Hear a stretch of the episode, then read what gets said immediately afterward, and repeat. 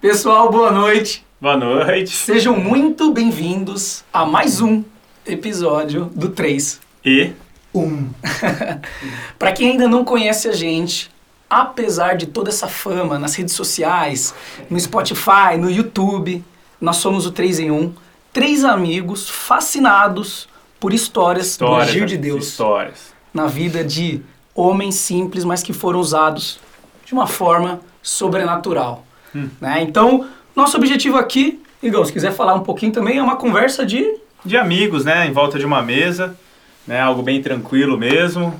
É um bate-papo, gente. Isso aqui é descontraído. Super tranquilo, como Fala vocês aí, têm Cão. acompanhado. A gente tá para falar aqui de teologia, a gente tá aqui para levantar Alguma bandeira? alguma bandeira de igreja. Com certeza, hoje o objetivo não é esse. Exatamente. Então, pessoal, sempre é bom ressaltar que aqui a gente gosta de fazer isso, a gente gosta de contar histórias. E hoje nós trouxemos nada mais, nada menos do que Valentim é? Yarski. Yarski. Ou o melhor famoso Tim. Tim. Tim. É, Tim. Tá. é conhecido. Então, esse cara tem uma história tão. Ele enviou um áudio, né? Que enviou pro Henrique, o Henrique enviou pra gente e a gente ouviu. É um currículo, assim, maravilhoso. É um currículo absurdo. Tanto é que eu fico sem palavras, Igão. Sem palavras pra falar. Constrange, né? Fico Constrange. constrangido. Tim, por favor, se apresenta pro pessoal. Quem que você é, seu nome, idade, enfim, tudo. Bom, gente, boa noite. Eu me chamo Valentim Jarski. Eu sou lá do Espírito Santo interior, bem no interior. E sou casado com a dona Priscila. Tenho duas filhas, seis netos.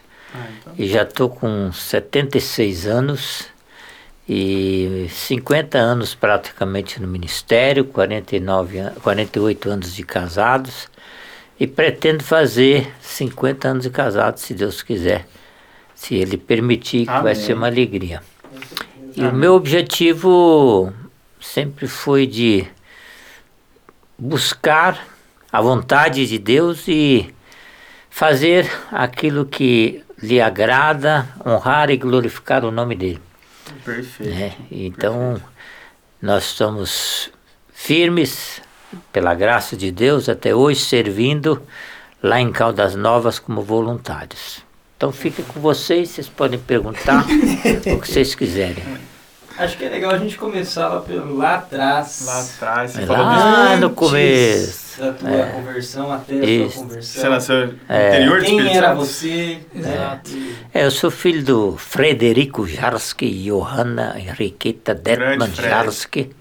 Nossa. E Eles são alemães mesmo. Não, descendente de alemães. Meu tataravô Tataravô, veio de barco à vela.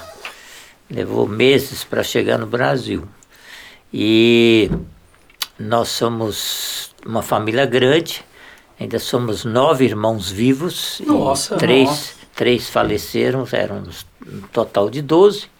É uma família Meu grande. eu, a minha mãe faleceu quando eu tinha sete anos. E quando a mãe falece, a família, de um certo modo, ela s- começa a se desfazer.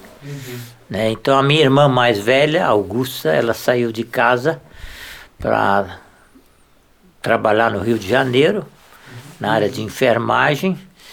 E depois eu saí com 13 anos. Nossa. Naquela época não tinha Isso é que telefone, isso em 1959. Hum. É, então naquela época não tinha telefone, não tinha nada disso aí. Hum, Quando conseguia ser alguma coisa era, pela, era pelo rádio amador, que é começa. um sistema meio, meio interessante. e foi através do rádio amador que eu também recebia o falecimento, a notícia do falecimento do meu pai. Nossa. E foi, uma, foi um momento muito difícil porque é, naquela época a gente era, não tinha dinheiro, Uhum. não tinha condições nenhuma. Mas Eu Tim- sei que um médico levou a gente até o Rio de Janeiro, eu morava em Nova Friburgo, do estado do Rio, uma cidade linda. E ele nos levou até a rodoviária, não tinha passagem, dormimos na rodoviária, viajamos no domingo o dia inteiro, não tinha passagem para a minha terra lá no interior. dormimos numa pensão horrível, junto com. porque não tinha dinheiro para pagar o hotel, né? Imagina. Com, com, que, com os, aqueles carregadores de caminhão, né? Os chapa, É, chamados chapa. Foi logo depois da sua mãe?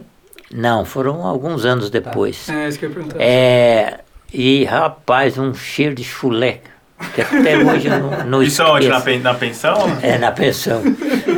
E Deve ter sido ruim tá Colocamos- até É, exato, a memória marcou. colocamos a minha irmã num quarto melhor e eu e meu irmão no meio dos chapas lá, num galpão grande. E chegamos lá, mas infelizmente não chegamos a tempo do enterro. Do inteiro, né? né? Mas foi um momento que naquela época eu já era Mas como que você ficou? nascido de Como novo. que você descobriu pelo rádio? Um, pois é, um médico né, que estava por acaso, ele tinha o, o aparelho e ele ouviu uma notícia.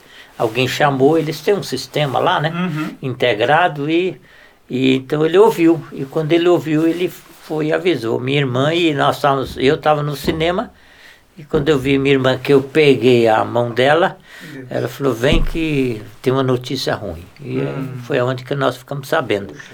Mas foi, foi muito interessante que na época eu já tinha aceito Cristo como Senhor e Salvador da minha vida.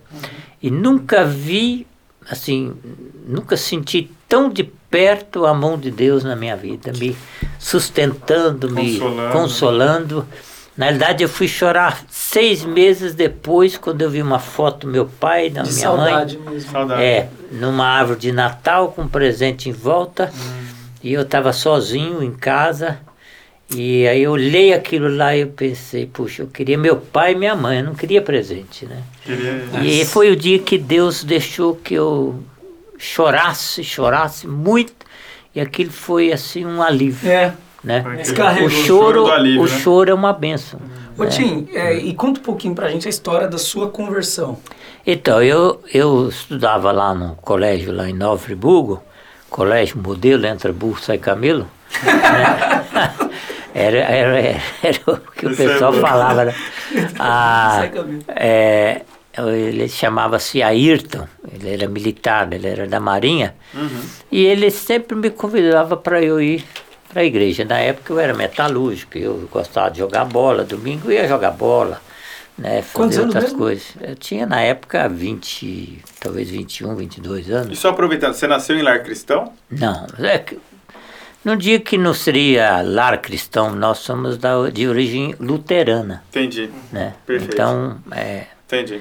tem a formação evangélica. né? Entendi. É isso. E esse cara, ele me convidou muitas vezes. E num dia, um domingo, eu estava em casa e quando eu acordei, assim, estava muito numa baixa, né? Assim, lembrei do convite e fui. De manhã, gostei, voltei à noite e era o reverendo Levi Alt, né? A filha dele trabalha lá com os índios, lá com lá, lá, no- lá com Kurt. Com, Com o Ziano Ramos o também? Yano- Yanomami. Ah, o terceiro convidado já Aí- que tem uma influência. É, aí Interessante. é, ele pregou sobre Mateus 11, 28. Nossa, como que lembra, Vinde cara. após mim, né, todos vós que estáis cansados e sobrecarregados e tal. E ele fez o apelo, né? Uhum. E eu não conseguia levantar. Alguma coisa me segurava, mas eu falei, não, eu vou levantar. Levantei minha mão, levantei. Falei, eu quero aceitar Jesus. E foi aonde eu comecei a me integrar na igreja. E foi uma época muito legal. Tínhamos um time de futebol de salão campeão, era muito bom. Não, é verdade. Era bom o time. Naquela época a gente jogava muito. Aí foi onde a gente teve, inclusive, um programa de rádio ao vivo, Ah lá. né, no auditório. Era É. muito legal. O antigo É, podcast. é, o famoso pioneiro aqui, É. ensinando a gente como é que ensina É, na um missa. programa. Era muito legal. E era uma mocidade muito ativa, muito alegre. A gente, no carnaval, a gente às vezes fazia retiro na praia, ia de, em cima de caminhão com bancos de madeira, dormia em cima do caminhão, era uma festa. Que legal. Ah, e, e essa igreja ela foi muito importante.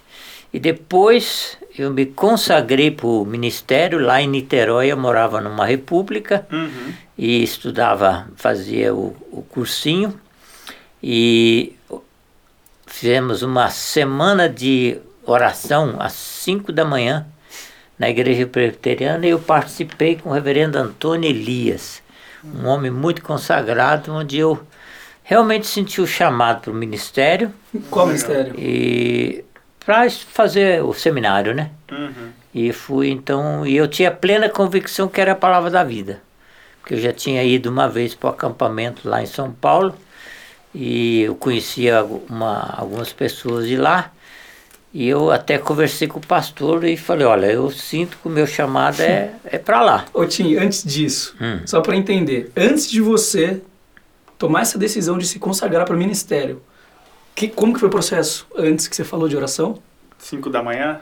É, foi é, cinco de, uma, reunião, uma reunião, reunião de oração que a igreja promoveu para um, um, um seminário que a- a- a- de- deveria acontecer e, e foi com Antônio Elias. Esse Antônio Elias era o rever- reverendo Antônio Elias, muito famoso, e foi pastor do Caio Fábio. Ah, Né? É, eu Caio conheci Fábio. o Caio Fábio solteiro lá em Niterói. olha só, É, mas aí você depois- conheceu o Caio Fábio das antigas, Das né? antigas, é, hoje ele Sim, né? Ah, mas foi, foi nesse foi processo. é nessas nesse processo. Você tava Orando bem- a semana inteira. Só que eu não tinha de é, semana inteira. Eu não tinha dinheiro, não tinha chance nenhuma, não tinha pai, não tinha mãe, não tinha ninguém. E aí foi onde eu falei com o pastor, falei, ó, eu não sei como é que eu vou fazer. Eu não tenho dinheiro, não tenho nada, como é que eu vou estudar, né, sem trabalhar? Ele falou, olha, se Deus te chamou, esse é o, é, ah, o reverendo é, Aquele Antônio lá, né? não, É o outro. é, agora eu vou lembrar o nome dele. É, ele falou o seguinte, falou, se Deus te chamou, ele vai providenciar os meios. Manda a carta, preenche a. É Felipe Dias. Manda a carta e preenche os dados e se você for aceito, e fui aceito, e ele falou, a igreja vai te sustentar. Legal. Né? Perfeito. Ô E Tim, foi mas muito esse, legal. esse Hum. chamado aí, eu acho que né, a gente sempre pergunta isso. E- É. Mas você tinha plena convicção. Mas assim, só pra entender, você tava pedindo isso pra Deus mostrar alguma coisa, ou de repente se veio esse negócio encheu o coração, ou você ouviu. Não, pelo fato de participar com os jovens na igreja, de, das atividades, da liderança, e então era uma atividade assim bem intensa do grupo, Uhum. e aquilo eu amava aquilo, entendeu? E foi Entendi.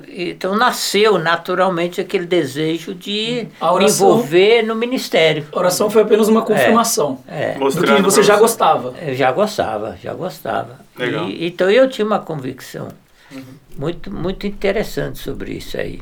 E, e Deus foi maravilhoso porque Ele nos sustentou todos os anos lá no, no, no- na época Instituto Bíblico, hoje Seminário Bíblico Palavra da Vida. Uhum.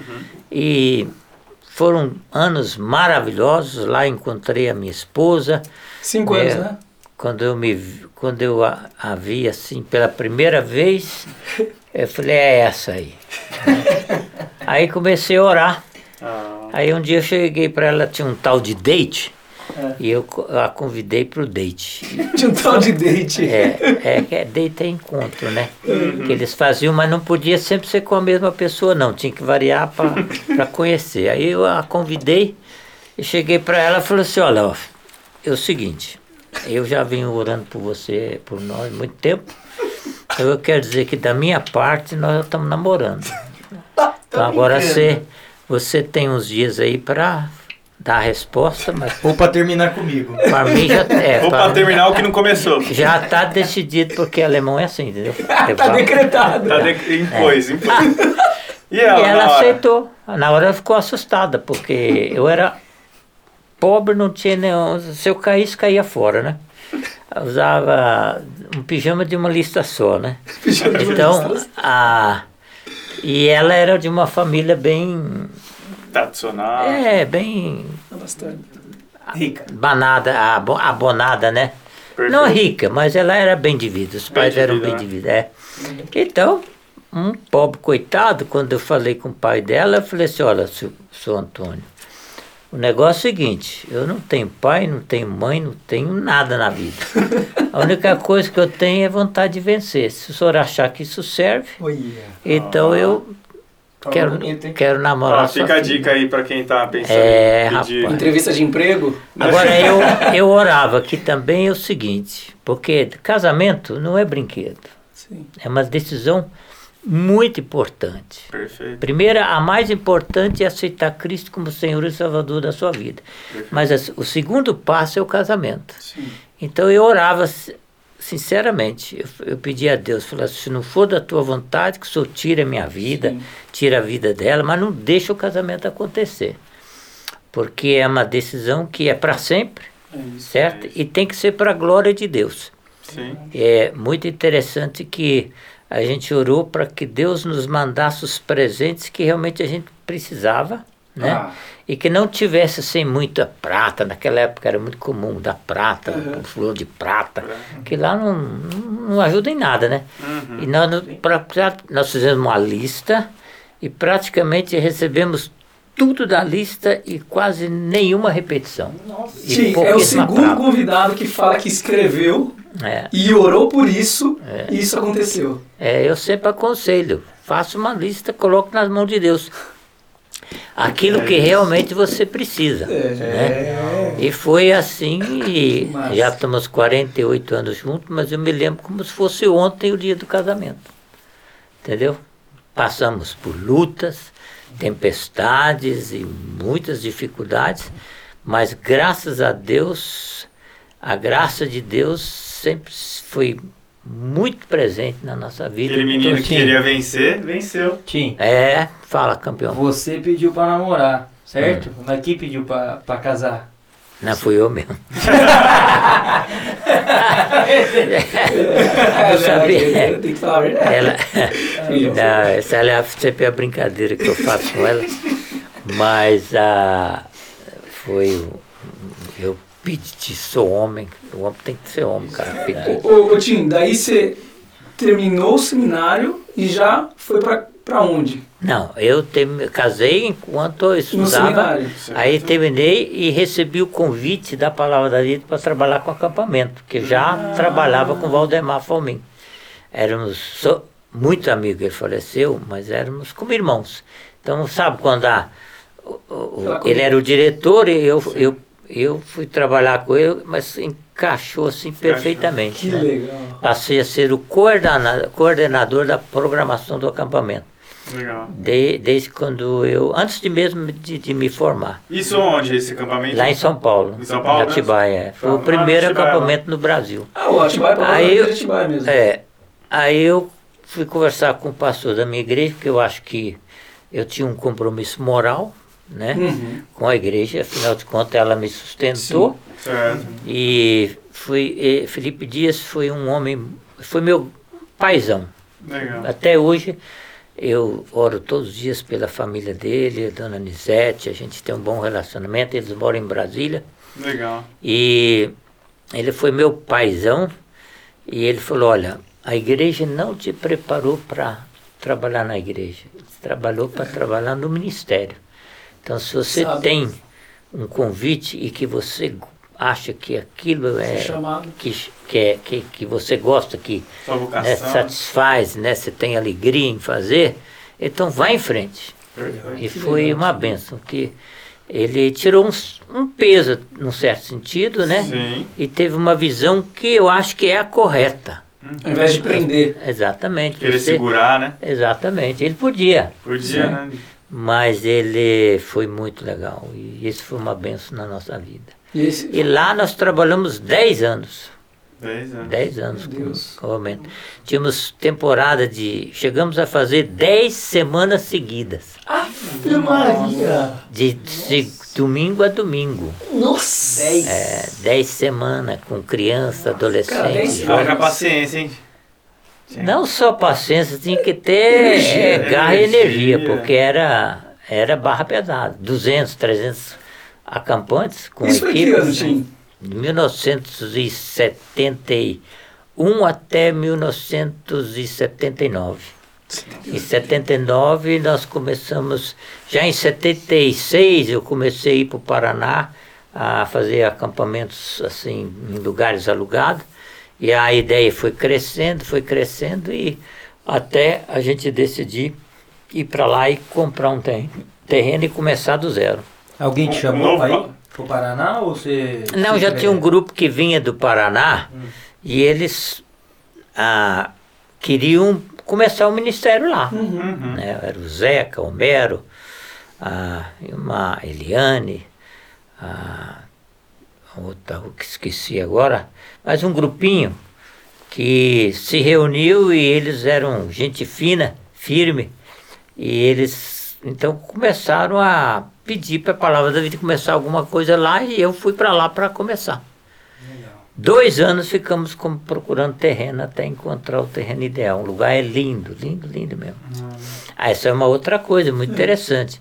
Nós procuramos vários lugares, achamos muitos lugares bonitos. Mas quando eu cheguei nesse lugar, Você sentiu que era lá. exatamente, é, do alto assim, se olhava a baixada.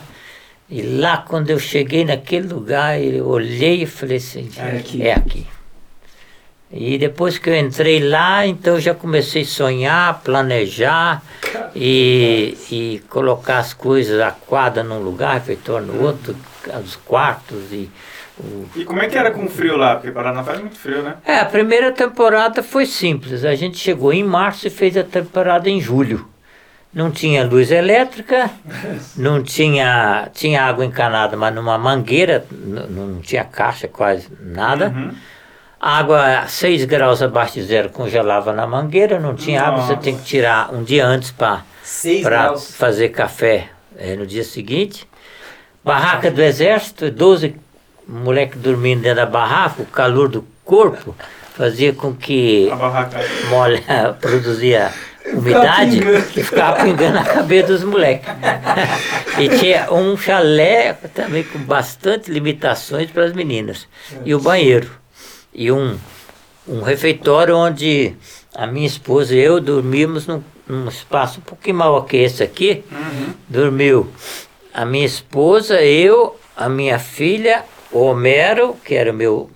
trabalhava lá, era um dos ideal, idealizadores, né? Certo. Homero, a Alba e o filho dele. Tudo junto assim, parece um albergue. Rapaz, no chão. Mas o cheiro era melhor que a pensão lá do... Melhor, É, melhor, diferente. bem melhor, bem melhor.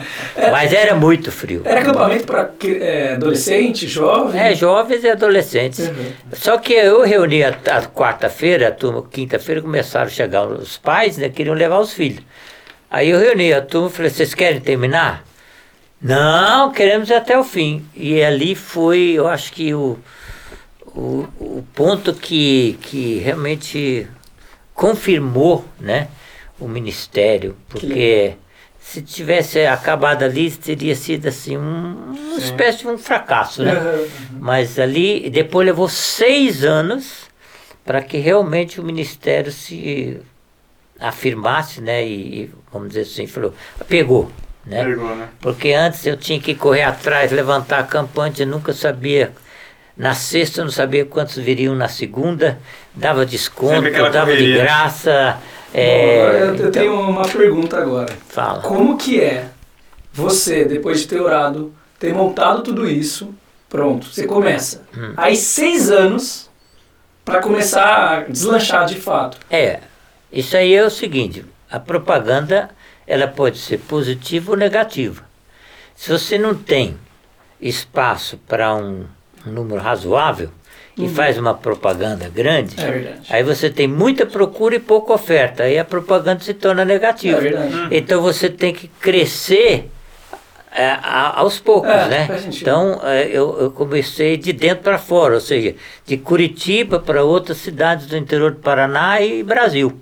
Quando eu tive maior procura do que oferta, mas uma oferta de mais de 100 lugares, então eu falei, agora Faz sentido. Entendeu? Agora pegou. Aí, não, eu vou levar colchão. Falei, mas não adianta você levar colchão, porque não tem lugar para botar o colchão. Nossa, É. nesse nível. É, não, mas o pastor chega lá com a turma, eu falei, não, olha, infelizmente não posso fazer nada. O que você tem que fazer é fazer inscrição antes. Nunca mais eu precisei correr atrás. Entendeu? Aí o pessoal já, quando ouvia a temporada, já fazia inscrição. E Tim, em algum momento você chegou a pensar em desistir? É isso que eu ia perguntar também. Ah, olha, não tem um que, que Não não, não, queira. é, eu acho que não tem ninguém, não. Tem momentos difíceis e que a gente, você é, realmente fala, acho que não vou É aguentar. Isso, né? Mas é muito interessante, tem um, uma história de um paran, paraninfo da universidade lá na Inglaterra.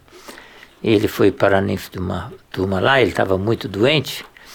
E ele levantou e fez um discurso de 30 segundos, que é um dos ma maiores discursos até hoje. Que ele levantou e simplesmente disse o seguinte: não desista, não desista, não desista. Sentou. E eu uso isso muito até nas minhas palestras. E lá no Colégio Batista, quando eu era capelão, e aparecia eh, muitos problemas, né? Pessoas querendo se divorciar. Eu falei, "Di- divorciar, qualquer um pode se divorciar. Porque é, um, é, um, é mais um, um- um ato de covardia do que de coragem. Falei, o duro é permanecer casado. Então um dia uma mulher chegou e jogou a aliança em cima da minha mesa e falou assim, desisti. Falei, tá bom, você tem todo direito. Falei, mas eu só queria que você ouvisse uma coisa que eu vou falar e você pensa essa noite sobre isso. Se Jesus tivesse desistido da cruz, o que seria de você? Nossa. Perfeito. Já pensou? Ela já pegou a aliança, já. Não, é. Aí ela pegou a aliança depois. E estão juntos até hoje. Porque desistir é fácil. O duro é você permanecer ali. E Deus é suficientemente capaz, poderoso, amoroso, gracioso, né? Para fazer com que a gente permaneça firme. Não Teve- desistir. Alguma história nesse meio que você falou assim, hum, agora já era. Agora Olha. Quase, é, é que ele foi o, o limiar pra você não desistir. Ou É. situações que você fala assim, cara, pra mim. não, não. Não, porque não teve esse momento assim, o crítico, né? É um momento Porque pontual. quando eu estava na baixa, minha esposa estava na alta. Ah, legal. Então, ela, ah, não, vamos embora, vamos para frente. E uma das coisas lindas assim do ministério, nosso, pelo menos, que a gente experimentou ao longo do nosso casamento, ao longo do nosso ministério, da nossa vida toda, em todos os sentidos, é o que eu chamo para mim, né? É, talvez alguém vá achar estranho, né? Mas para mim a fé é a sobremesa do cristianismo. Ela é que dá a beleza do cristianismo, entendeu? Legal. Porque por isso que a, a- a fé, o que que Hebreus 11, 1 fala? Não um. fala, tá vendo? Ah, Igor, Igor, Igor conhece. A fé é a esperança daquilo que não sempre- vemos. É, a É, fé é a certeza. certeza das coisas que não vemos, é a convicção dos fatos que se esperam. Sem fé é impossível agradar a Deus. Né? Então a fé é uma coisa muito linda. E nós fomos para o Paraná pela fé, fomos para Caldas pela fé, casamos pela fé, né? É, levantamos o acampamento pela fé. A maior obra do, do acampamento foi a capela, que é semelhante a essa nossa aqui em Campinas. Né? Só que essa é um pouquinho maior. Ô Tim, aproveitando enquanto você toma um golinho de água aí, Hum. não quer não? É só terminar o negócio da capela. Tá, é porque eu queria perguntar desse lance pela fé. É, mas vai ser. tenho, eu também é, um é. pra falar disso. Mas a capela era o maior empreendimento que a gente iria construir ali. Eu fiz uma reunião com um grupo de homens em dezembro, a gente não tinha dinheiro, não tinha nada. E eu falei, olha, esse ano eu, eu sinto no meu coração que a gente deve construir a capela. Só que vamos fazer uma coisa diferente de tudo que a gente já fez até hoje. Nós vamos marcar o dia da inauguração antes de começar a construir. Ah, nossa, aí é desafio, hein? Aí foi. Dia 17 de dezembro, dia 17 de dezembro, nós inauguramos a capela, você não me pergunta como, e ainda com piano zero. Nossa. Mas não, cara, agora, agora, Agora vai. Não, só pra ele não perder o fio da meada. Tá. Quando, quando você dá esse passo de fé, e é isso que depois eu queria que você explicasse para quem ainda não tem muito claro o que é um passo de fé. É você, né, quero ouvir você explicando um pouco o que, que, que, que eram esses passos de fé de forma prática. Você fazer coisas, você ir construir uma, uma capela sem ter dinheiro, né? É. Quando você tomou essa, é, essa essa decisão de falar assim, olha, eu vou colocar uma data de inauguração, sem antes mesmo ter começado a construir, foi algo que você, durante a sua oração, você teve tanta certeza que Deus ia te entregar, que você falou assim, cara, vou colocar isso. É, Como que foi? é eu, eu, você pode tomar as decisões. Sim. Deus, ele pode responder às suas orações de três maneiras. Sim, não, espere. Silêncio. Então, mas Deus, ele, ele gosta que você tenha iniciativa, Também. entendeu? Ousadia, né? Concordo. Ousadia. É porque ele, é, ele não tem que fazer. Não seria para mim, por exemplo, ah, vou perder a fé, perdi, Deus me, não me ouviu, Deus não, Deus não é Deus, Deus não é Pai, Deus. Não, nada disso. Deus é Deus sempre. Uhum. Mas era assim uma coisa que eu senti do meu coração, o desejo de fazer. Compartilhei com os meus amigos e eles acharam, "Ó, vamos fazer, ué. Se você não tem um alvo para atingir, para que correr? Imagina os atletas lá na- na- das Olimpíadas. Se ele não tem um alvo da medalha. E qual que é o alvo da medalha primeiro? A de ouro. Uhum. Como é que você vai se preparar um ano, dois, três anos sem ter esse alvo, sem ter esse objetivo? Perfeito. Ganhar uma medalha de ouro. Sim. Entendeu? Então, você tem que ter o- um objetivo. Tem que. Foco, sa- né? É um foco. Perfeito. De- Deus não tem que, tem que, não tem que é, é, fazer o que você quer, mas você tem lá um foco. Pelo menos ele sabe o que você quer. Né? Perfeito. O duro é quando a pessoa não sabe que. Eu conheço pessoas que gira, gira, gira, gira e nunca saem do lugar. E você teve essa convicção. Eu tinha essa Você falou assim, convicção. "Ele- eu vou ter essa capela. E trabalhei em cima disso.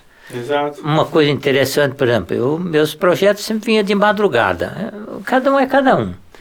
Entendeu? Aí uma madrugada lá, eu tinha que comprar 1.200 telhas. Porque é muita telha que iria. E na época a inflação era 80% ao mês. É. Então era uma loucura. E aquilo dizia, vai comprar telha, vai comprar telha, vai comprar telha, vai comprar telha. Eu falei, mas vou comprar telha de que jeito? Né? Não tinha todo o E você dinheiro. vai comprar É, tênis? isso é. Você acha que era você ou o espírito? Não, para mim era Deus. Deus, certo? Aí Falava, eu fui lá, pro- pra- aí eu Ela fui lá, na sua cabeça. aí eu conversei com o São Paulo lá, porque a convicção de Deus através do Espírito Santo é uma realidade. Ué, ele é uma pessoa. Perfeito. Ele habita em mim, certo? Então ele, ele- o ministério dele é agir na minha vida para a glória de Cristo, né? Para a glória de Deus. Né? Então aquela voz, vai comprar telha. é, aí eu fiquei, eu falei caramba, mas eu falei vou lá, né? De madrugada. Não, é de, é, o pensamento era de madrugada. Se levantei cedinho, seis horas da manhã, fui na casa do seu Paulo que faleceu esses dias, era meu braço direito, um amigão, um homem de coragem, evangelista de primeira. Falei, seu Paulo, eu não sei, mas alguma coisa me disse que nós precisamos comprar essa telha. Vamos lá negociar com o. Era um polaco, né? Lá em Araucária, vamos lá tentar comprar essa telha. Eu, nós fomos lá. E negocia daqui, negocia dali, falou, é para o acampamento, para jovens, explicava, né? Ele era católico. Bom, negociamos, fizemos, compramos a telha. 1.200 telhas. E ele entregou as telhas. No dia seguinte, Inflação. aumentou 50%. É. Meu Deus do céu. Lá. Se eu não tinha dinheiro antes, Esquece. depois, Ele aí o cara falou assim, eu não vou entregar, eu só entreguei porque, porque era para a igreja, porque as pessoas têm um certo cisma, né? Sim, Naquela época, pelo menos, né? Sim. É, então, a, ele levou, ele falou, olha, eu só estou levando porque é para a igreja, senão não ia levar não. Porque eu estou levando prejuízo. Foi interessante. Naquela época também, como a gente não tinha luz elétrica, surgiu a possibilidade de a gente puxar a luz financei pelo Banco do Brasil, enchi tanta paciência do diretor da Copel lá na época, que ele mandou Luz Palavra da Vida em primeiro lugar. E era a época até do Papa ir lá, para ver o Papa polonês, João Paulo, né? Acho que era João Paulo. E aí os caras lá trabalhando e tal, ele falou assim, o Papa vem aqui, falei, ah, vem, pode. Mas ele ia na região, né? Eu tava falando a verdade. região. Aí eu falei, ah, vem, mas tá, tem que ficar pronta para os caras. Os caras trabalharam igual os condenados, puxaram 800 metros de rede. Ave Maria, o Papa Aí, veio. é, aí, aí veio. Aí eu financei no Banco do Brasil, três anos depois, eu fiz cinco anos, três anos depois, o banco me chamou e falou assim, olha, seguinte, vamos cancelar esse contrato aí e liquidar isso aqui, porque o papel que eu estou mandando para você é mais caro do que o que você está pagando. É verdade. Meu Deus. É, muito interessante. Ah, quando nós compramos o terreno também, eu falei, caramba, né? eu não tinha todo o dinheiro. Era o José Estica, já faleceu também. Aí chegou na hora de passar a escritura, o escrivão falou assim, não vou passar a escritura. O Haroldo, o Valdemar estavam lá, que era de São Paulo, ele falou, porque tem duas pessoas. Um é Harold Reimer, outro é John Harold Reimer, duas pessoas diferentes. Vocês têm que acertar essa documentação, depois eu passo a escritura. Aí eu falei, ai senhor, obrigado. Porque não tinha todo o dinheiro, não sabia como é que ia negociar, né? Aí até falei com o José Stico, falei, ó, se eu quiser uma parte, eu posso dar e tal, depois. Depois, Aí ele falou, não, não, não tem problema, não era gente fina. Aí levantei o dinheiro. Ah, Completou, desses 20 dias me deram tempo para eu levantar o dinheiro para comprar o, o, o terreno, né? Foi, foi muito legal. Você lembra como você levantou o dinheiro dessa vez? Rapaz, Cada vez você fez uma coisa, né? Todo mundo É. te conhece. Aque- ela, a gente, a gente já tinha vários amigos, né? Então eu compartilhava, falei, ó, eu- falta tanto para levantar o terreno, né? Então, juntava e... é, e Deus foi mandando. É muito interessante quando, às vezes, a gente tinha o culto doméstico, um dia eu lembro que eu precisava pagar uma conta naquela semana, eu não tinha o dinheiro, a gente orando, pedindo a Deus, né, que mandasse. Aí a Débora, tinha uns nove anos, ela falou assim, ah, papai, nem se preocupa, porque logo, logo alguém vai telefonar e falar assim, ó, tô depositando um dinheiro para você aí, né? Eu falei, tá bom. E naquela semana, um cara de Piracicaba, Joaquim Machado, ele ligou, né, era meu amigo, falou assim, ó, tô depositando um dinheiro aí, que Ai, era o isso. dinheiro para pagar. Cara, mas olha É. que bacana a história, né? Desde ele ver o terreno, falar, cara, esse terreno, aí pra comprar a telha, Nossa. a luz, Nossa, sim, é o terreno, tudo dá pra ver o agir de Deus É não completo, foi, né? não, todos os sentidos. Não tem uma coisa lá que eu posso dizer assim, não, é, Não é foi Deus. esforço nosso, não, foi Deus. Entendeu? Não tem uma coisa, em todos os sentidos. E foram experiências, nossa, tem, eu tenho hoje bisnetos que são fruto do acampamento. Entendeu? E amigos lá. meus que continuam amigos até hoje. O paranaense, ele tem uma característica interessante.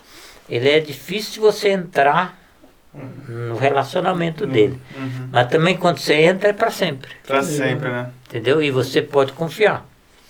Entendeu? Ele, ele, é, ele, é, ele é bem Legal. honesto, bem, bem Fiel, né? fiel, é. Ele, ele foi muito boa. Agora, a gente teve muitas experiências lá, é, algumas muito interessantes, loucuras que a gente fazia. Eu, São Paulo, é, é, um dia morreu um pastor lá, pastor Pupos, morreu com um canivete e um pente. Como assim? Ele não, não tinha nada, ele não tinha parede, não tinha nada, ele- e nós pegamos o.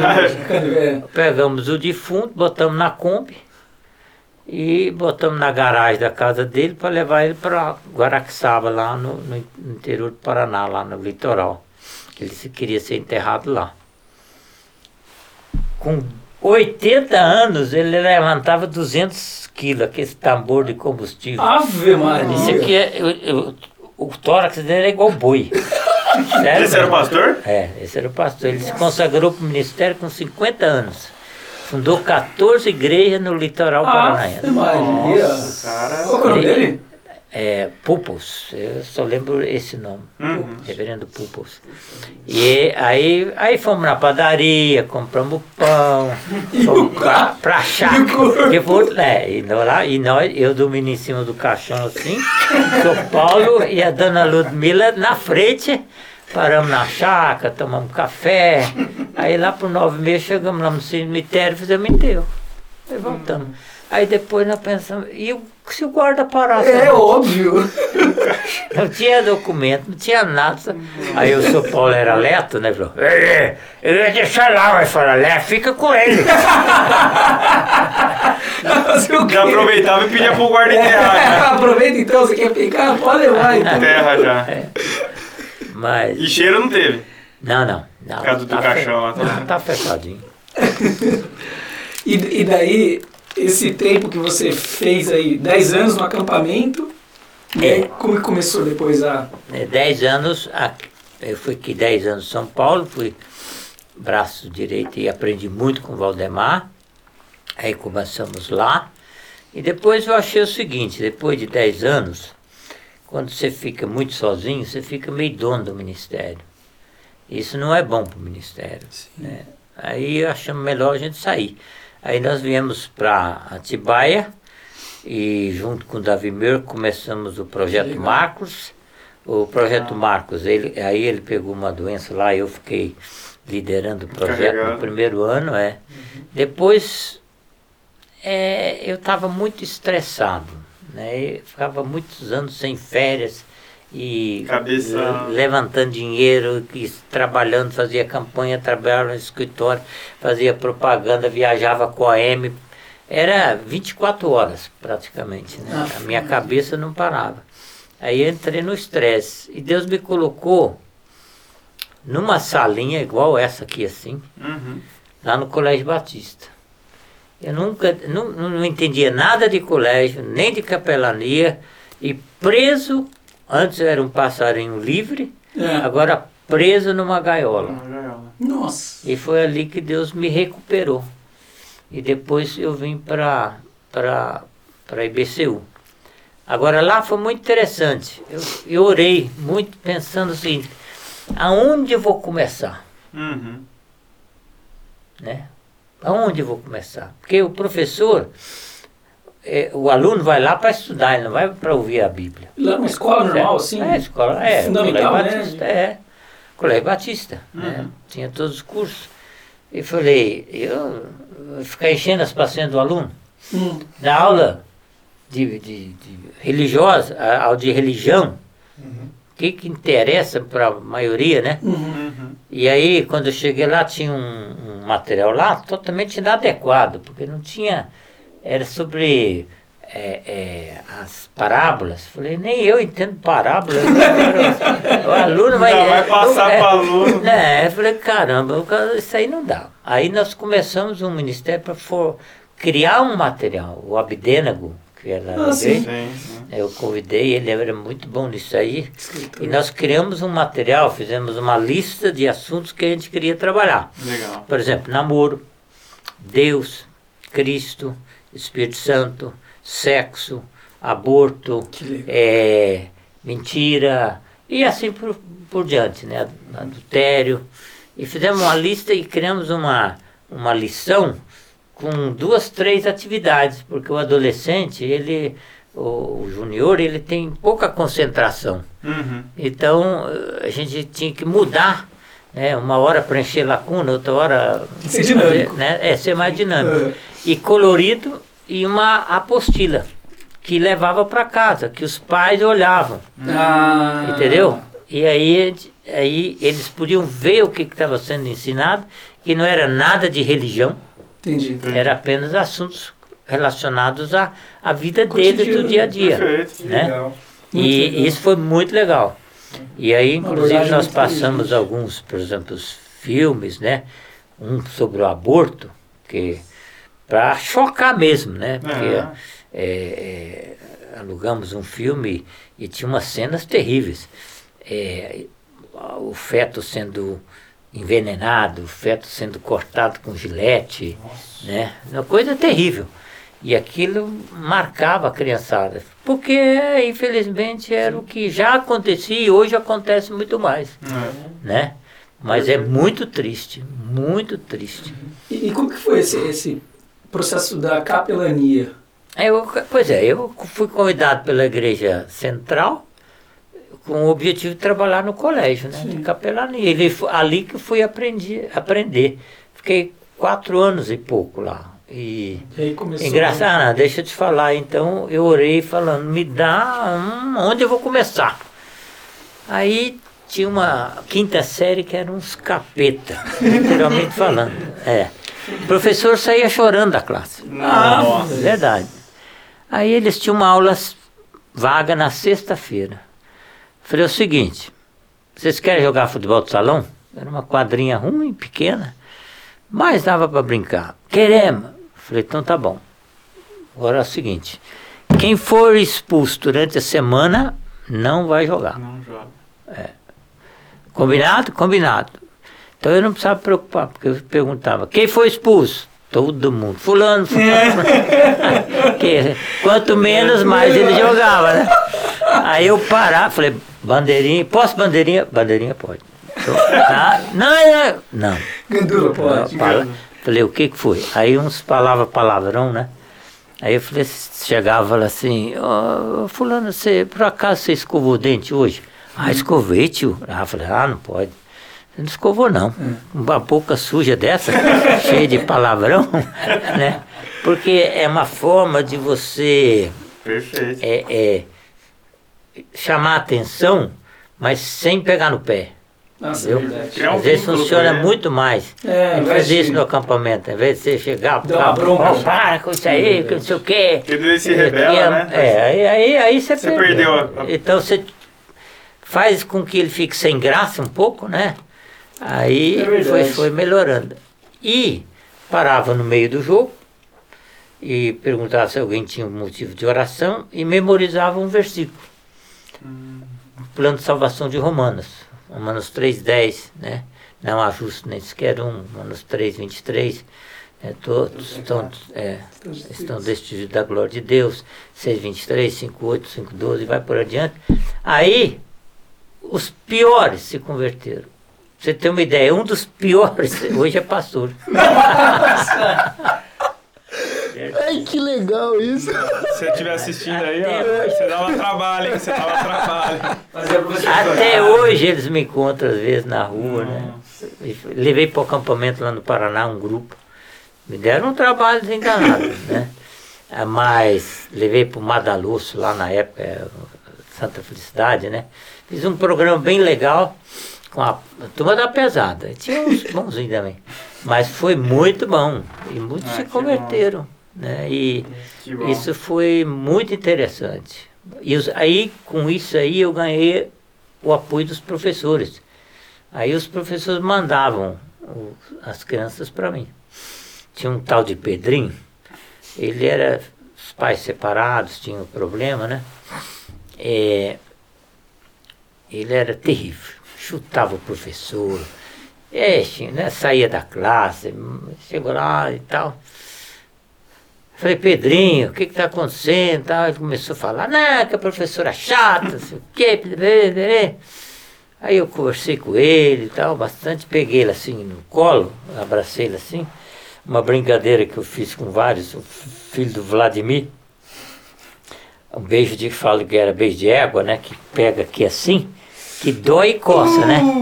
Aí eu apertei assim, ele, ai, mesmo tempo, ele- falei, vai pra classe, rapaz.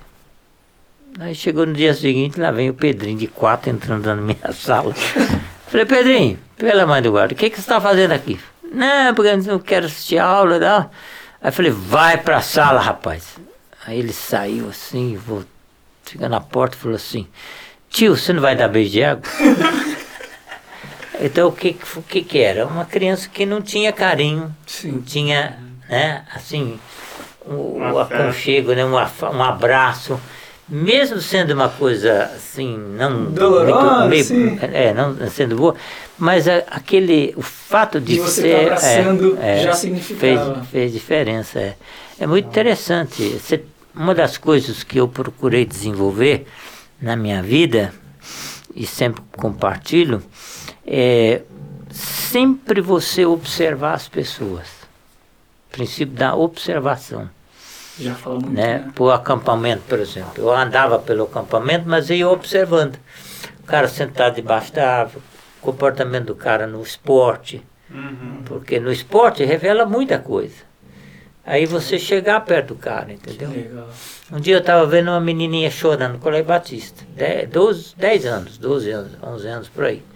Chorando, chorando, chorando. Eu cheguei para ela, conversei, sentei com ela. Falei: O que está acontecendo? Ele falou: Ela falou assim: Meu avô e minha avó estão se separando. Na cabeça da criança, como é que vô e vó vai se separar? Uhum. né? Uma outra lá no acampamento, também lá em Castro, que era alugado, tinha 13 anos. E ela um dia, na quarta-feira, chorando, tal, sentada, cheguei, sentei com ela, abracei assim. Falei, o que que está acontecendo, filho? Está com saudade da, da, da mamãe, do papai?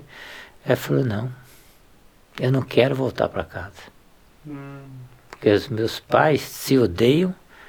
Meu pai me tentou estuprar, meu pai fez isso, meu pai aquilo. Falei, eu não quero voltar para casa. Então é, é- é muito triste você ver essa- essas situações, né? Às vezes você olha para a pessoa assim, nossa, isso aí não tem nada, mas quando você começa a observar o comportamento dela, Uhum. você acaba descobrindo coisas que Verdade. às vezes boas e às vezes bem E tristes. Tim, depois do colégio, qual que foi seu. Aí eu fui para a. IBCU, com o objetivo de trabalhar na área de evangelismo e da construção da, da capela, né? capela? Que ano É. é isso? Isso foi em 1994. 94. É. A capela, o Fernando, a turma aí tinha um. O pessoal não estava gostando muito, não. Era uma. Era um, um, um, um chalé. Chalé? Não é chalé. Aquele que era coberto de sapê. Como é que é? Cabana. Tenda? Um tipo de tenda, assim, de, igual tem lá no Palavra da Vida no, em Goiás. É, um quiosque Quiosque. É. Perfeito. grande. Mas o pessoal não estava muito feliz com a ideia, não. Aí eu falei que eu tinha construído a capela lá no, lá no, no Paraná, que se eles quisessem lá ver, o Zanella estava vivo, né? Uhum. Aí o Zanella, ah, vamos lá, né? Aí um dia nós saímos, Zanella, Timão e o Fernando. E eu. Que time, hein? É, entramos no carro, o Timão dirigindo, saiu igual um louco. Falei, pode parar. Eu não vou com vocês. Se vocês for, se for assim, não vou. Vocês podem ir, eu não vou, porque eu tenho duas filhas para criar, não. Aí eles baixaram. Ah, sai louco, 40 por hora? Falei, não, não vou não, você é doido? Bom, aí Diga um beijo de égua no timão pra ele dar uma. E eu avisei, falei, era época de junho, né? Falei, olha, vai fazer frio. E lá, quando faz, é, o frio é violento. Lá na Lapa é mais frio que Curitiba. Aí a Giane até falou pro Fernando, leva cobertor. Não, já não, o Fernando também não levou muito a sério. Tal. Nem e tal. Eu levei, né? Conheci o troço. Chegamos lá 11 horas da noite. Ah, Meu amigo, um frio. Nossa. Um frio. Mas em contrapartida, foi a noite mais linda que eu já vi na minha vida. Pode perguntar ao Fernando, que ele vai confirmar. O céu tá. Eu mando um abração para ele. Ele- Vai, vai que ele dá um azar, né? De assistir. Rapaz, vou contar um segredo. Não vou falar, não. Fernandão é meu amigo. É, E aí chegou. era tão que não tinha luz nenhuma acesa no acampamento. Era tão claro, era a luz da estrela que você podia andar pelo acampamento. Meu Deus do céu. nunca vi, eu nunca, eu fiquei lá 10 anos, Aff, nunca tinha visto, e o Fernando também, nunca, nunca na vida deles eles tinham presenciado um céu tão estrelado. Uma coisa inesquecível, maravilhosa. E lindo, né? Lindo, lindo. E aí eles foram, foram lá, viram a estrutura. Aí viram a, a capela e gostaram, aí começamos a trabalhar no projeto aqui. E aqui ficou um pouco maior do que lá, né? Entendi. Mas é um projeto interessante. Eu fiz a planta rasa na madrugada também, e aí mostrei para o São Paulo e pra ele começou a trabalhar, fazer. o- É praticamente telhado, praticamente só, né? Você fez na madrugada? Ele, O eu- projeto- o projetinho eu fui. Tudo é madrugada. Tinha a madrugada, hein? É, a maioria dos sermãos eu faço de madrugada, hein? Ah. assim, a, a formação dele, né? Depois eu trabalhando. Mas é, é, eu sempre foi assim, eu sempre dormi pouco, levanto cedo até hoje, eu faço minha meditação cedo, faço meu tempo de oração. É, eu procurei, comecei a decorar, não sei se é a hora que se pode compartilhar. Mas eu vi uma reportagem do Tony Ramos, onde ele falava dos textos que ele decorava, né? Das Falei, novelas. caramba, é, novela, teatro, tudo, né? Falei, caramba, se ele pode decorar textos como esse, por que eu não posso decorar livros da Bíblia, né? E foi onde que eu comecei a me interessar em decorar livros, né? Então a Quem diria primeira- que o Tony Ramos. É usado por Deus. É, pro Tony Ramos aí. É, Tony Ramos. Dá um Mas, mas foi, eu, não, eu- porque Legal, ele é um legal. bom artista, esse é um cara, né, renomado. e, e é muito Peludo. capaz. E, mas veja a dedicação que não é por acaso. Sim. Nada é por acaso. Sim. Nada. Né? Aí eu falei, não. Então eu comecei a, a, a- a procurar decorar. E uma coisa Tim. importante é Só, perseverança. só pra falar pra galera que quem não conhece, o Tim é muito famoso por ter muitos, muitos textos decorados, tá bom? E Né? aí depois a gente. Você, depois É. você vai recitar a Bíblia inteira. Não, Sai fora. Não, eu, o meu sonho, até morrer, é decorar mil versículos. Nossa. A Bíblia tem quantos versículos? Ih, Um monte. Nossa. É, né? 31.103 versículos. nossa. Se, de- se você decorar dois versículos por dia, é, você em 45 anos decora a Bíblia. Isso significa que não é impossível decorar a Bíblia. Eu não entendo nada de computação, desses negócios, não tenho celular, não tenho nada. Hum. Não sei mexer. Mas eu, eu procurei me informar, um terabyte tem capacidade para memorizar é, dizem, né? Uns dizem um milhão de música, outros dizem 340 mil músicas. Eu soube há poucos dias que ah, alguém tinha dito que nosso cérebro equivalia a 4 terabytes. Isso significa que você seria capaz de decorar 1 milhão e 600 mil músicas. Ah, isso significa que seria capaz de decorar 50 vezes a Bíblia, a capacidade do seu cérebro. Esses dias eu vi uma reportagem que disse que o nosso cérebro ele tem capacidade de memorizar todos os dados na internet. Nossa. Aff.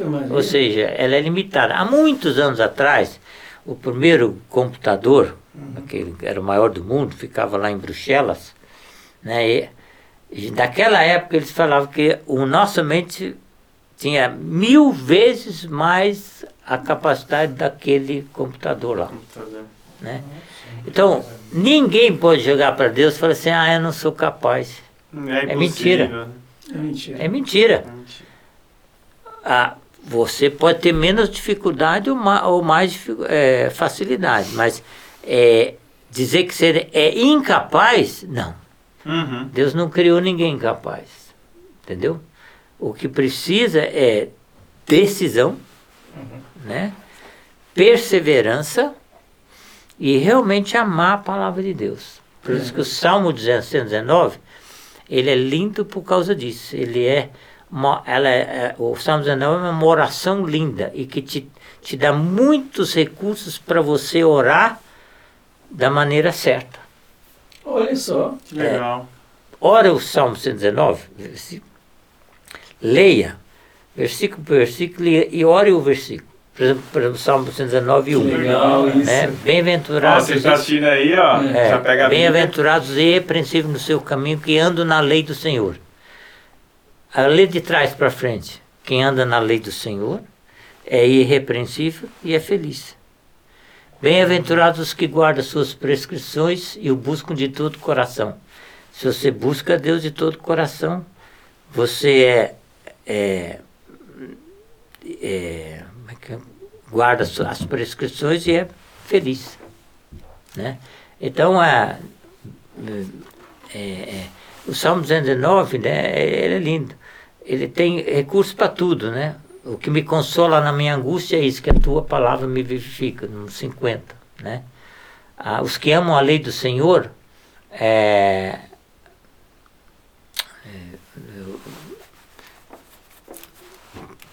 a- aqueles que amam a lei do Senhor, para eles, não é, eles têm um outro começo, para eles não tem tropeço. Né? Uhum. Lâmpada para os meus pés e luz para os meus caminhos é a tua palavra. Né? E, e a, a, a- a tua justiça é justiça eterna e a tua palavra é a própria verdade. E assim vai, Ó, N vai. versículos, né? Olha a aula aí, gente. Olha. Leva- Você Hum. abriu o Salmo 119 e também orava ele. Orei, orei. Minha esposa fez esse exercício muito interessante. Ela pegou de 10 em 10 versículos. Eu orava todo dia 10 versículos. Né? Quer dizer, tirava os recursos desses versículos e para você trazia para si, é. Para fazer uma oração. Aula. Para oração. Que É, aula, então, perfeito. foi muito, é muito lindo. Né? É muito lindo. Tem um outro versículo que diz: Príncipes me perseguem sem causa, porém o que o meu coração teme é a tua palavra. É, veja só o que, que significa isso. A palavra de Deus ela é viva, ela é eficaz, ela é mais cortante do que espada de dois gumes, é apta para dividir alma e espírito, juntos medulas, discernir os pensamentos e propósito coração, ela é eterna, ela é permanente, é, né, é, santifica-os na verdade, porque a tua palavra é verdade, ela é verdade. Então, nunca duvide da palavra de Deus. Nunca duvide da palavra de Deus. Procure segui-la, procure obedecê-la, procure cumpri-la, que você não vai se arrepender. Né? Ah, porque ela se cumpre, literalmente. Uhum. Entendeu? Então a gente. Por isso que você. Ela, ela alimenta o nosso espírito. Quem que escreveu a Bíblia? Homens inspirados. É homens inspirados por Deus. Onde fala isso? Na Bíblia. 2 Pedro 1,20, né? É, homens que, né? É, é, tem que ter que lá, né? Nenhuma escritura é, vem de particular elucidação, mas homens falaram da parte de Deus, movidos, ou seja, controlados pelo Espírito Santo. né? Então, Deus é quem escreveu a palavra através dos homens. Por isso que ela é perfeita. Existe uma lei na química que é a lei da interpenetrabilidade dos elementos. Sim. Então, a- o Velho Testamento se casa perfeitamente com o Novo Testamento. Entendeu? Tem gente hoje falando que o Velho Testamento não tem sentido nenhum. Mentira. Mentira. Eu tenho um homem, uma experiência muito interessante nesse sentido. Lá, de- um homem lá de Guarapuava, um fazendeiro, e a mulher dele queria que ele se convertesse. Os filhos iam lá para o acampamento, ela ia para o acampamento, ela queria que o marido se convertesse. Uhum. Aí colocou versículos em tudo quanto é lugar da casa, inclusive em cima do vaso. Falou, ele vai fazer xixi, tem que ler o, o- o versículo, né? Aí ele se irritou e falou, tira todos esses versículos aí, e eu não quero mais isso na minha casa, e vou ler a Bíblia de Gênesis e Apocalipse, e vou provar para você que esse negócio de Cristo é tudo besteira. Aí ele começou a ler a Bíblia, chegou em Isaías 53 ele se converteu. Entendeu? Nem então, a- novo e já. ah, nem chegou no novo. Ele já se converteu. Ele mesmo dando Legal, esse testemunho. cara. Legal essa história. Isaías 53 ainda, né? É. Isaías 53. Puxa vida. E Tim, qual que era o, o método assim que você criou para decorar? Como que você começou? É. Você sempre teve facilidade? Que eu tinha, eu, por exemplo, eu, eu tenho facilidade para números, é, eu tenho Eu dificuldade vi que você pra- decora nomes, É, você vai lançando as nomes eu, eu, eu sempre fui ruim, agora eu estou melhorando. Porque eu tenho uma, um, um ministério de oração na pandemia que eu comecei, que é orar de dentro para fora. Ou seja, eu começo na minha família, aí vou para os meus filhos do coração, né? Aí eu vou para os meus amigos próximos, aí eu vou para os amigos mais longe. Então eu começo em casa e vou, vou, vou. Aí vou lá para o Nordeste, vou para Brasília, vou para Goiânia, Meu para. Goiás, vou para Caldas, vou para Campinas, São Paulo, Paraná, Amazonas, Manaus, ah, Pará. E eu tô onde eu tenho muitos amigos, né? Então eu oro e, e, e peço que Deus os abençoe. Né? A oração do justo muito pode em seus efeitos. Clama a mim e responder-te-ei, anunciar-te-ei coisas grandes e firmes que não sabes. Se o meu povo, que se chama pelo meu, pelo meu nome, se humilhar e orar, né, eu ouvirei dos céus as suas súplicas e sararei a sua terra. Isaías, é, Salmo 61, é, o primeiro versículo fala que Deus ouve as nossas orações. Daniel clamou, Deus ouviu as orações de Daniel, Deus atendeu, ele ouve, ele atende do jeito dele, na hora dele, na hora do- da maneira como é. Mas orar é um privilégio. Você, quando você vai no psicólogo, o que, que você faz? Fala. Fala. E paga para isso. É verdade. Para Deus você pode falar e não vai pagar nada. Né? Não é que o psicólogo não é importante. Não estou falando isso. Sim. Mas é a realidade. Você pode conversar com Deus como você conversa com qualquer outra pessoa. Ele é seu pai e você é o filho dele. Né? Então, mas quando você lê a palavra e memoriza a palavra, a, a, qual a importância da memorização? É a Bíblia fazer parte de você. Na prática. É, porque aí quando você dá aqueles furos, né? Esses dias mesmo eu passei uma noite sem dormir porque eu dei um furo feio. Uhum. E aquilo mexeu comigo assim terrivelmente, né? Porque eu tinha decorado o versículo, né? E aí aquilo me incomodou até que eu clamei ao Senhor perdão, misericórdia e, né? É, como a Bíblia diz, né? Se nós confessarmos os nossos pecados, Ele é fiel e justo para nos perdoar os pecados e nos purificar de toda injustiça. Aquele que encobre suas transgressões jamais prosperará, mas aquele que deixa alcança a misericórdia. né? Então, a, a, a- esse privilégio da gente se relacionar com o Pai através da oração e através da palavra é, é muito importante. Né? É Você respondeu minha pergunta antes que eu perguntar, porque era isso mesmo. Eu queria saber o quanto isso te ajudou com o seu relacionamento, intimidade com Deus, ter decorado. Porque É. acredito que no seu dia a dia, situações durante seu dia, Com toda hora você certeza, é sussurrando no trânsito, é e com o relacionamento, é com a esposa, é com Exato. o filho.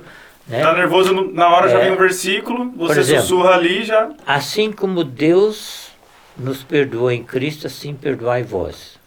Né?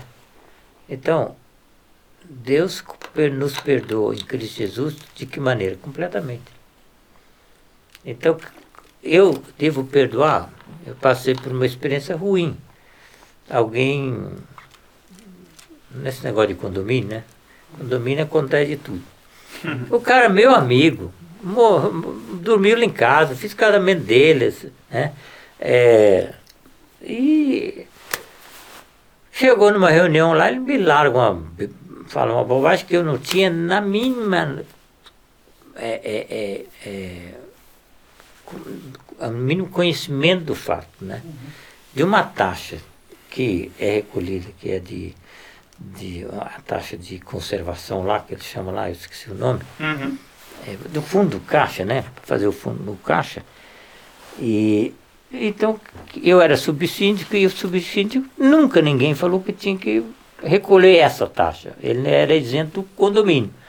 Mas poderia não ser isento se a Assembleia achasse dessa taxa, mas não tinha em lugar nenhum escrito, nunca ninguém falou. E ele chega lá na frente e diz que o síndico e o subsíndico estavam lesando o, o condomínio. Eu falei, meu pai do céu, eu? Era 10 reais. Falei, 10, 10 reais? Eh, Se eu não tivesse 10 reais para pagar, então é melhor morrer, né? E eu já tinha, eu tirava do meu bolso muito mais que esses 10 reais, né? Aquilo me, me, me deixou, me deixou muito triste na frente de todo mundo. Gente crente, gente incrédula. Eu Falei, meu Deus, né? Mas e agora? Como é que eu vou trabalhar isso, né? Porque se eu não perdoo, eu fico escravo, né? Fica. Fica escravo. É, e aí eu orei muito, aí fui conversar com ele, falei, ó, fiquei muito triste, né?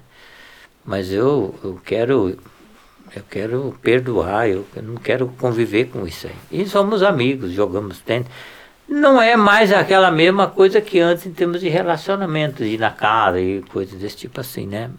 Mudou um pouquinho, né? Uhum. Mas eu acho que isso, inclusive, com o tempo também vai desaparecendo. Mas é muito difícil. E você, você tem que fazer isso. A Bíblia diz: o que depender de vós, viver em paz com todos. Se a pessoa não quer viver em paz comigo, é problema dela. Se ela não quer me perdoar, é problema dela. Mas eu tenho que procurar perdoá-la. O seu ministério inteiro né, foi muito sustentado por oração, né? Também, oração. E eu diria sempre uma coisa que eu sempre tive e aprendi com o professor meu, reverendo Oliver Thompson, que você não podia esquecer nenhuma vírgula de um versículo. E ele nos ensinou a amar a palavra. Né? Eu me arrependo de uma coisa no ministério. E isso é muito comum acontecer.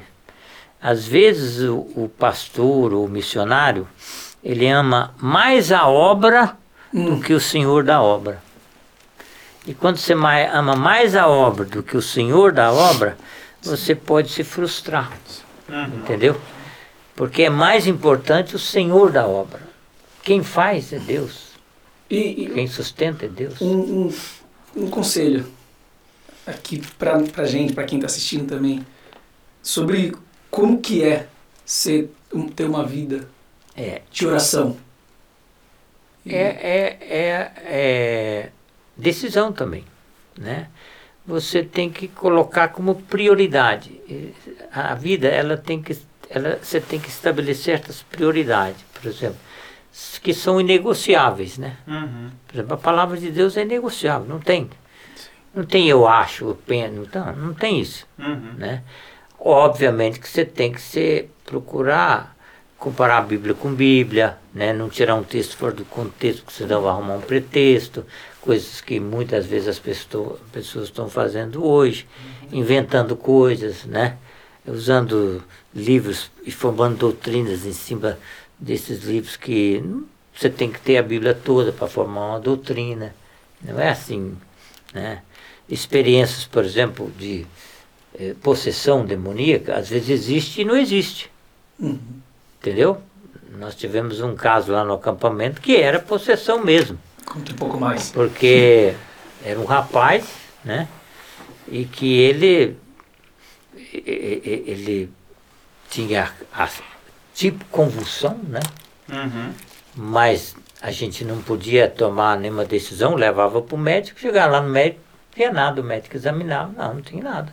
Uhum. E na volta na Kombi ele falou, eu vou matar todo mundo. Uhum. Né? E, e, e, inclusive acusou um dos missionários de uma coisa que era real. Que era real. Não era pecado, mas de uma insegurança que ele tinha de certeza de salvação. Aí nós oramos de joelho, horas a fio, clamando ao Senhor, que realmente libertasse o rapaz. Isso dentro da van? Hã? Não. Não, Depois. depois no Depois. acampamento.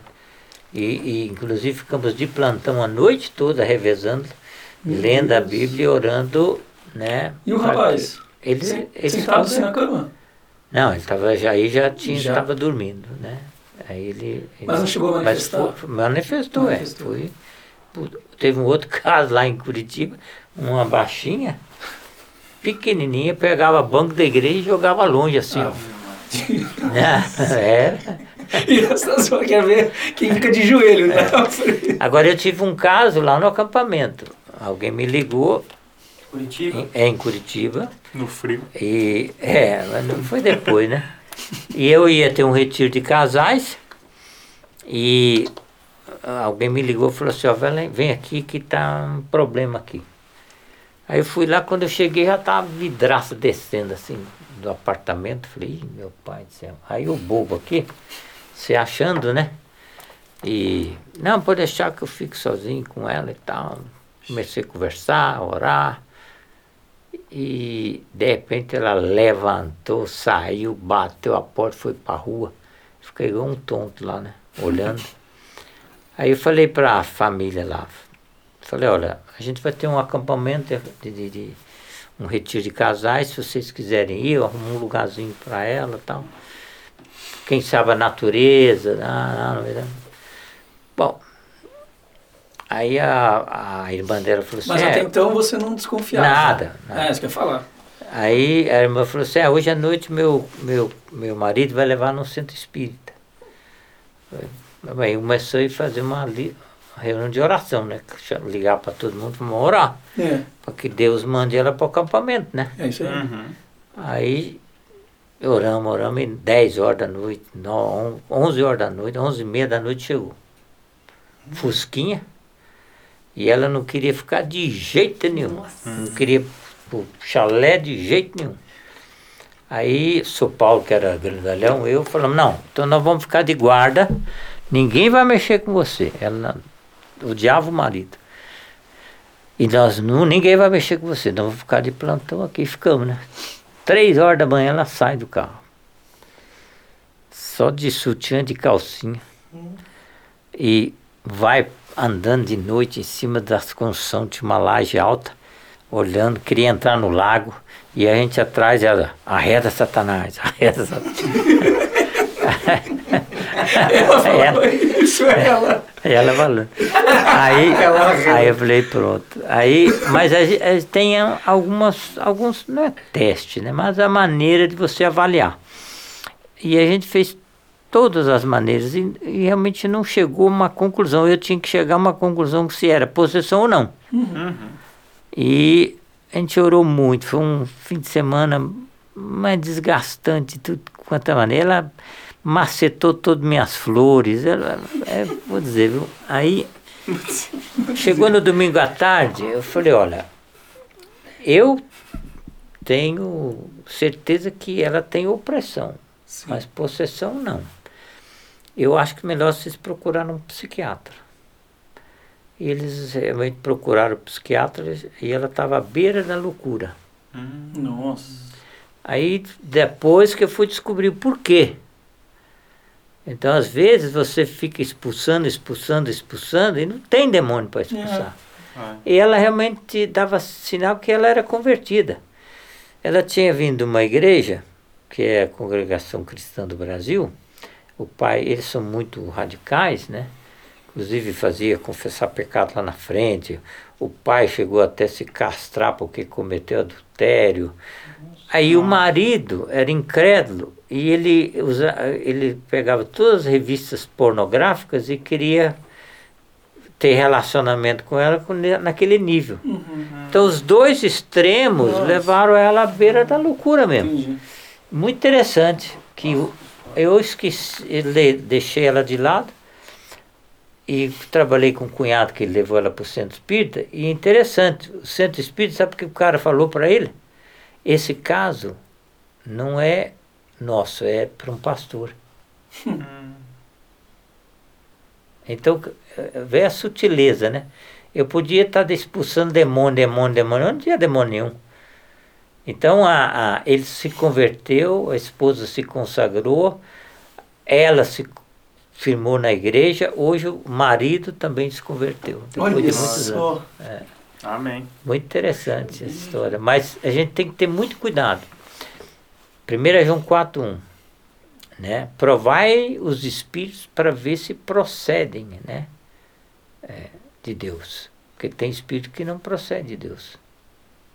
Né? Provar os espíritos para ver se procede. Às vezes não é uhum. de Deus, às vezes é de Satanás mesmo. Uhum. Né? Então a gente, essa é uma área muito delicada, a gente tem que é cada caso é um caso. a gente não pode fazer alarde disso, não pode fazer um ministério em cima disso, como muita gente faz. Perfeito. Não é assim, Verdade. né? Perfeito. Mesma coisa os dons, né?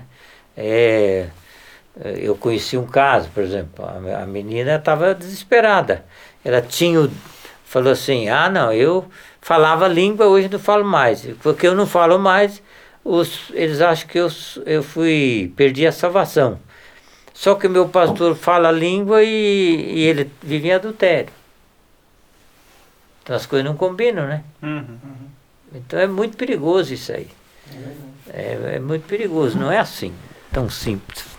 Ô, Tim, é, só continuando aquela parte da história, que você chegou aqui na, na IBCU. né, que hoje é IB Fonte. É, Vocês foram até o Paraná, acho que você parou aí na história, né? Você foi até o Paraná, foi aqui uma noite linda. voltei para Voltar Campina, pra- é, voltar, construir. é, para construir, aí construímos, até na época, eu falei com o Fernando, né?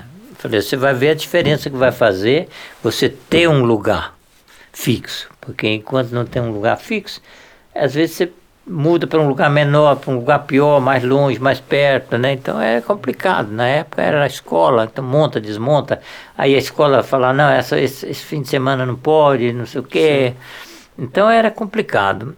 E realmente, cabia 500 pessoas, na época a gente era em 200 e poucos. É, em três anos não coube mais. Aí teve que fazer o outro lá. Sim. Uhum. É, tanto que cresceu. né? Muito interessante. E eu fiquei quatro anos, porque em 1998 eu me aposentei e, e comecei o ministério com família, né? Também a minha sogra ficou velhinha e dependia muito dos nossos cuidados, então a gente cuidou dela durante 10 anos. Uhum. E depois que ela faleceu, a gente falou, bom, ainda a gente tem um pouquinho de energia para gastar, né? Então, achar algum ministério que a gente goste de Que fazer. legal. Então, foi, foi Nunca parou onde- de servir. Não, aí nós pensamos até Belém, mas avaliamos, era muito longe, clima muito diferente. Aí eu já conhecia Caldas, né? O A Palavra da Vida Caldas, e conversamos com o diretor lá, ele achou legal e a gente foi. Também igual Abraão, sem saber onde ia morar, sem saber nada, né? Saímos daqui Só foi. e fomos. E foi muito interessante as- como as coisas aconteceram. A gente tinha um apartamento aqui, tinha que vender. E uma história legal, mas a gente chegou lá, não, ficamos num quarto, não tinha, precisava alugar um apartamento, alugar um lugar lá, né? Era, Mais um passo da de época, fé. é. Aí uma noite lá, eu compartilhei e um casal que tinha um apartamento lá, falou bem que a gente podia alugar para eles. Mas aí alguém falou assim, ah, eu conheço alguém que acho que pode alugar para vocês. E a Priscila botou uma blusa, uma cor lá, não sei lá, uma bermuda, Uhum. e de repente entra uma mulher com a mesma blusa, mesma, ma- mesma bermuda. Aí ela foi lá e falou assim, ah, nós vamos cantar hoje, não sei o quê, né, e tal, né. E qual o seu nome? Leia, era mulher que tinha um apartamento. Hum. Aí, aí eu falei, é você que eu quero falar. Aí fomos lá depois do jantar, na casa dele, depois da reunião, fomos na casa dele, em meia hora nós estávamos alugado o apartamento. Do jeito que a minha esposa queria. Um, um apartamentinho ajeitadinho, bonitinho, né? Assim.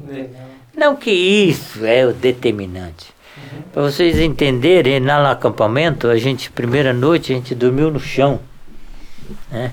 Depois a gente conseguiu uma casinha de 2 por 2 por 1,60 de altura. Toda temporada a gente dormia lá, eu, Priscila e as crianças. Não tinha luz. As crianças e a minha esposa usavam o balde para fazer xixi de noite e eu usava o mato, né? Então, nem cabia eu em pé dentro. De dia era, era, era, era a casinha da, da- do esporte. Então foi assim que começou, né? Não tinha esse problema, mas a minha esposa sempre gostou das coisas bem agitadinhas, bem arrumadinhas. E Deus sempre foi tão bom que a gente morou sempre em, coisa, em casas boas, tudo ajeitadinho. Foi Coutinho, eu, eu quero ouvir mais histórias suas de respostas de oração. Rapaz, a gente tinha um caderno, né? E no culto doméstico, a gente anotava os pedidos de oração né? E, e deixava lá. Quando eu respondia, a gente riscava. Então, às vezes, a resposta era um mês, depois um ano, né? E, e às vezes não tinha, né? E teve um dia, minha filha ia, amava boneca Raquel, ela queria uma boneca chamada Bebê, mas era bem fofinha assim, mas era caro, não tinha. Eu falei, ela queria a boneca, eu falei, mas papai não tem dinheiro. Naquela época, né, não tinha cartão, ela falava assim, dá cheque. Não adianta dar cheque. A cheque. Dá cheque. Não é mandar adianta dar cheque, tem que ter dinheiro. Eu falei, mas olha, nós podemos Achou fazer uma coisa, vamos valor fazer dele. papai do céu, Nossa. papai do céu pode dar. Ele não tem que dar, mas ele pode. E fui na semana seguinte, recebi um- uma notícia da Transpen, que era de Sorocaba a Curitiba, e tínhamos um amigo lá que tinha duas filhas um pouquinho maior do que as minhas. Ele era bem de vida e ele sempre mandava sapato, roupa, tudo para minhas filhas, né? E tudo coisa boa, nova, né? Aí chegou uma caixa lá. E falei, da Transpen deve ser do Edesão. E dito e feito era. E tinha um, roupa, sapato e tudo, né? Para as crianças. E tinha um envelope. Fala assim, esse é um, um presente para a família. Porque a gente só podia usar o dinheiro quando fosse especificado para a família Senão ou era não, senão era Senão para era- o ministério. Esse aqui é para a família. E era o dinheiro da boneca. Nossa, Hum, que legal. A, a Raquel ela ficou tão emocionada que ela dormiu abraçado com aquela boneca aquela noite. Então, a- às vezes a gente pensa que não, Deus não, não, não, não, não se interessa pelas crianças. Ele se interessa sim. Tem uma outra senhora de pastor, ela falou assim, olha, eu estava precisando de comida. E meu filho pedindo caminhãozinho. E Deus deu o caminhãozinho. é. Aí eu falei, eu aprendi uma grande lição. Deus também cuida e, e- e- e atende o coração da criança. Perfeito. Né? Então a gente é importante a gente ter essa sensibilidade. Eu, às vezes elas né, parecem com alguma dificuldade, falam, pai, ora por mim. Eu falei, eu posso orar, mas a sua oração tem o mesmo valor, o mesmo efeito. Essa é uma coisa que a gente tem que aprender. A oração do pastor não tem mais poder que a sua oração. Entendeu? Não, não existe isso. Né? Classificação de. Tem gente que vende oração. Tem, eu vi uma reportagem um tempo atrás, tinha oração de 300 reais, oração de Nossa. 500 reais, oração de mil reais. absurdo, e essa né? de mil, então, resolvia qualquer problema. é mentira. Entendeu? O dom, quem dá o dom é Deus. Você não tem, ninguém tem dom nenhum assim que pode dizer, não, eu tenho dom de cura. Não existe. Deus pode te usar uma vez e nunca mais usar. É. Isso. É. Coríntios fala, é como lhe apraz, não como convém a mim. Uhum. Né? Então, mas a sua oração, né? Deus vê o seu coração, vê a fé da outra pessoa. Né? Eu tive uma experiência muito interessante nesse sentido, que eu trabalhava com Bolzrini, com leucemia, com as crianças aí, né? Uhum. E é uma situação muito difícil. Né? Às vezes você ia lá na semana, Impacta, né? semana seguinte a criança morreu. Né? É, teve um caso no Colégio Batista, ele tinha um câncer no, nos ossos, e eu fui com ele para o acampamento aqui no, em Paulínia, que era da Central, ou acho que é Reviver, alguma coisa assim. Eu fiquei o dia inteiro com ele. Eu falei, hoje eu vou dedicar o dia para essa criança. Aí conversei, falei com os professores, falei, vocês ficam de olho nos alunos aí, vou ficar com, com esse menino. Aí eu conversei com ele, orei, falei o plano de salvação, né? E ele falou, ah, eu queria morar num lugar tão lindo como esse. Eu falei, olha, tem um lugar muito mais lindo que isso, que é o céu, né? E se você aceitar Jesus como Senhor Salvador. Bom, isso foi na quarta, na sexta ele morreu. Nossa. Nos braços da mãe dele. Então, são experiências. né? Uhum. Ah, é, que outro foi, era presidente prudente, o médico mandou ele embora para casa para morrer em casa. A mãe me ligou desesperado.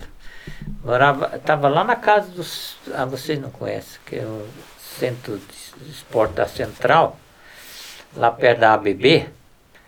E aí ela me chamou, agora eu, eu vou lá, eu, né?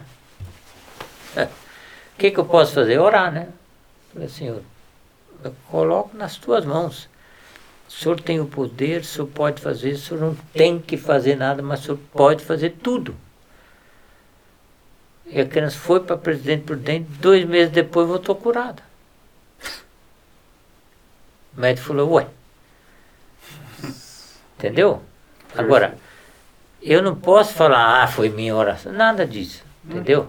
Não, mas Deus cura também. Eu sei de muitos casos que Deus cura. Agora, tem, tem casos que Deus não cura. E daí? Ele não deixa de ser Deus. O, o, eu sempre falo, o crente, um dos privilégios do crente é a morte. Porque ele vai para melhor, não vai para pior. Uhum. Né? Por isso que Deus fala, quão preciosa é a morte dos santos aos meus olhos. Né? Então, a, a, a coisa mais, a, a esperança da vida eterna é a coisa mais linda que tem. A pior coisa que tem é a pessoa não ter esperança. Perfeito. Quando eu pergunto às vezes para a pessoa, para onde você vai depois que você morrer? Sei lá.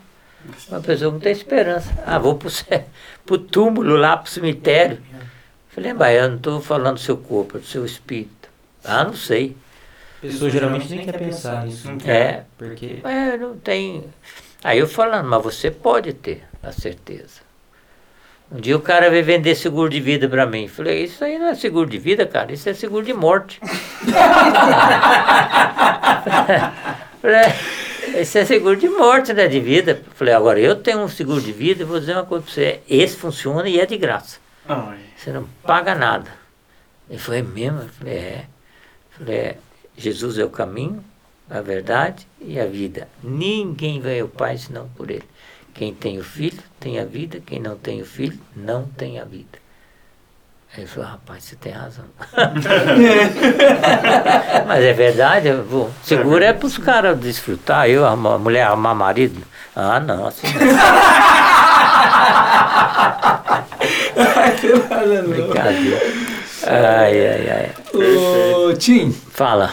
É, acho que até a gente já encaminhando aqui para as conclusões, eu queria, tô curioso para ouvir um pouco de você, que trabalhou com adolescentes e jovens lá em 90 e pouco, Ah, é. É mais 70, antigo, né? 70 e pouco. é, 70 bem mais antigo, 70 e pouco.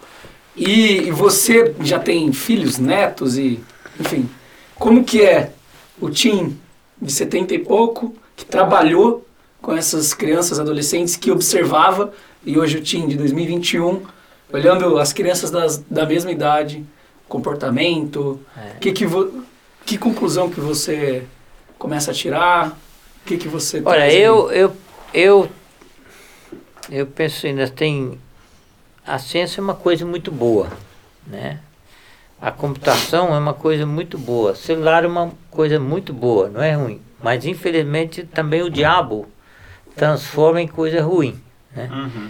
Eu hoje eu tenho até um, num certo sentido, eu não entendo nada, né? mas eu tenho até dó da criançada, porque a vida hoje é bem diferente, a liberdade é muito cerceada, Uhum. né? O mundo é muito cruel hoje, é muita corrupção, muita muita droga, muita porcaria que, que existe. Então, os pais ficam muito limitados, as crianças ficam dentro de casa com o celular o dia inteiro na mão.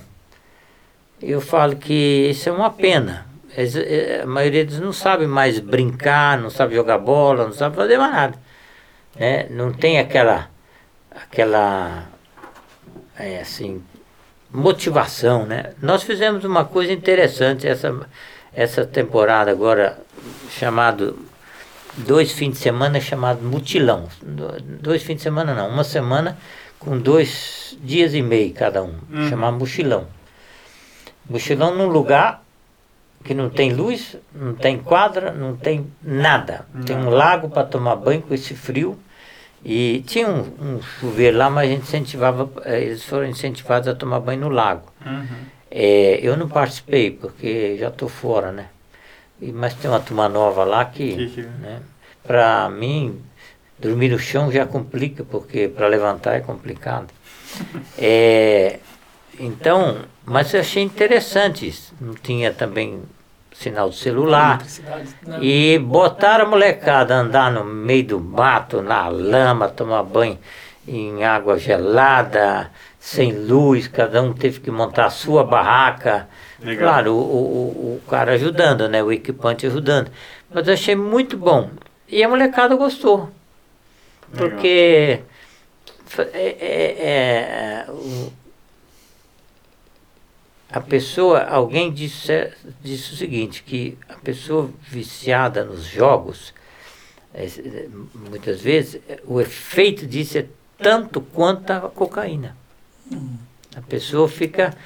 Tem cada história que, né, a cada vídeo que vocês já devem ter visto, Uhum. criança quase morrendo porque tem que largar o celular, ficar sem celular. Lá no, na, na estância mesmo chegou um, um menino lá, 15 anos, não tinha televisão, não tinha sinal de propósito no quarto, de celular, ele queria ir embora.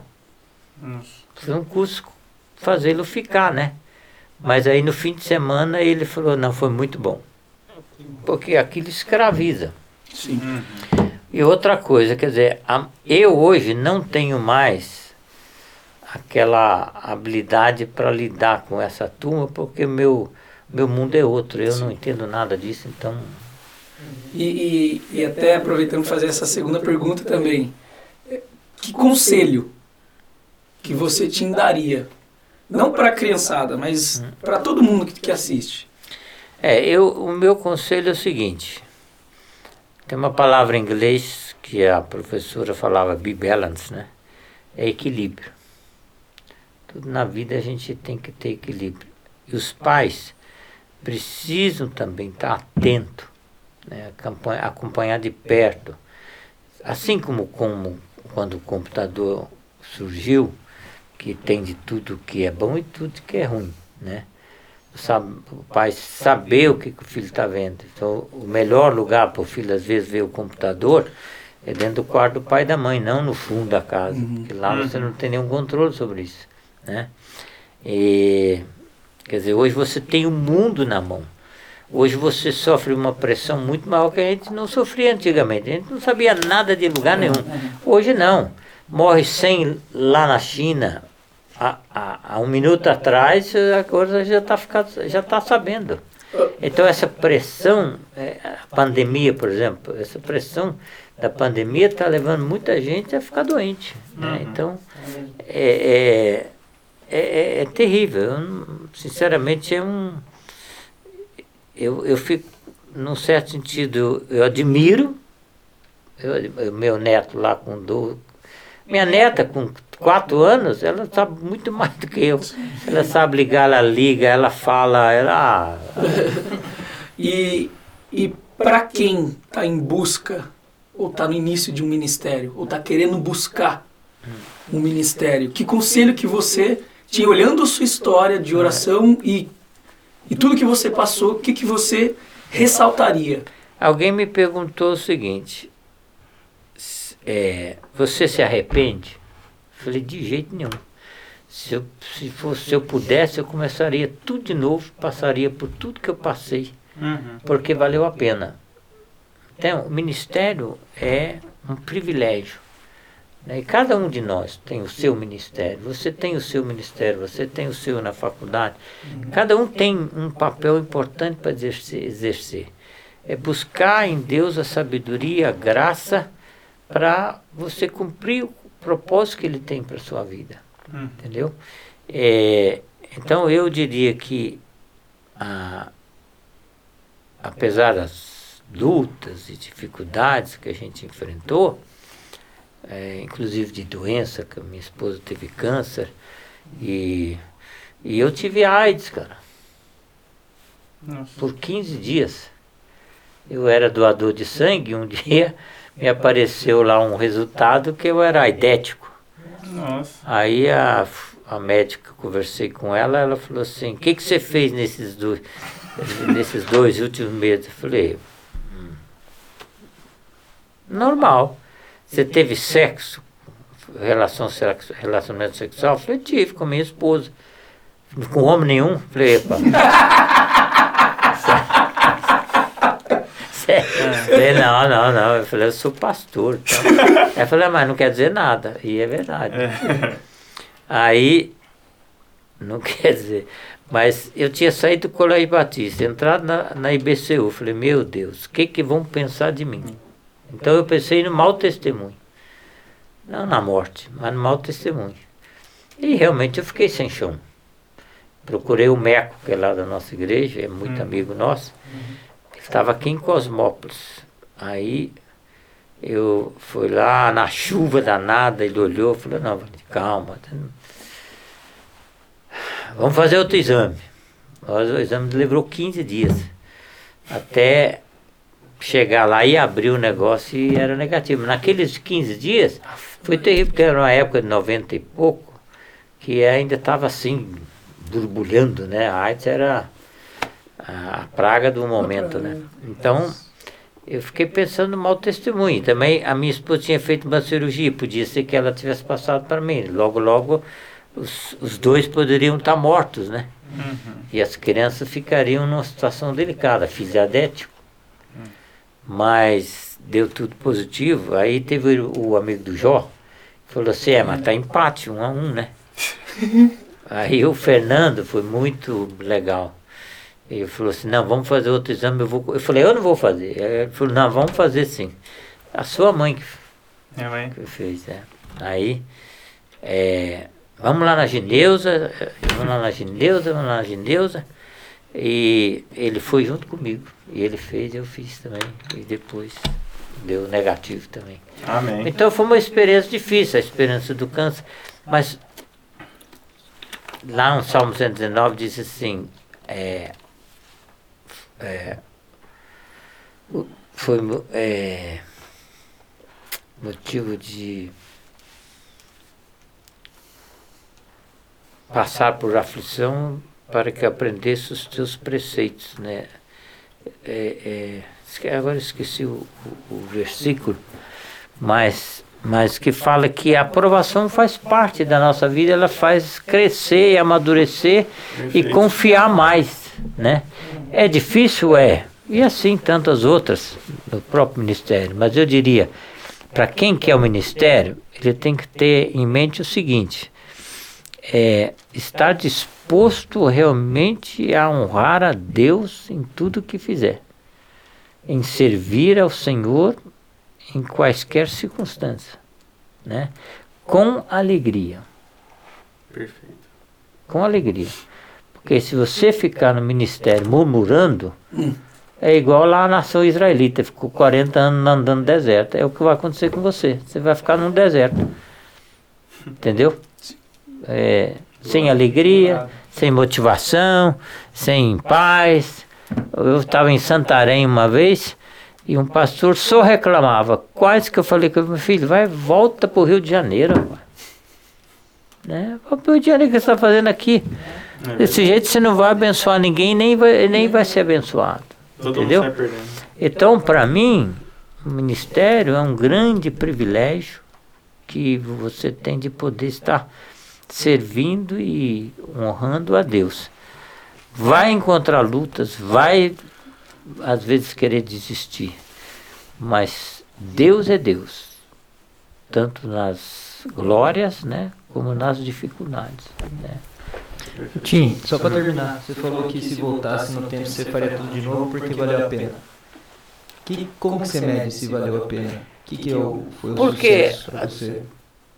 Porque tantas pessoas que até hoje, né, é, às vezes falam da maneira que foram abençoadas pelo ministério, entendeu? do Legal. acampamento, que né, esses poucos, isso já há pessoas convertendo uma noite de brincadeira, faz uns dois, três anos, ela escreveu uma carta para mim agradecendo aquela noite de brincadeira Ah, né, um dia que ela aceitou a Cristo. Hoje os filhos estão na igreja, tem um filho que é pastor, tem os netos que estão no acampamento. Pelos frutos da. É, Pelos frutos, né? é. Você consegue medir. Então, a- a- ontem à noite mesmo, recebi um, um, um, um e-mail, um e-mail não, um WhatsApp, eu não, minha esposa, né? Uhum.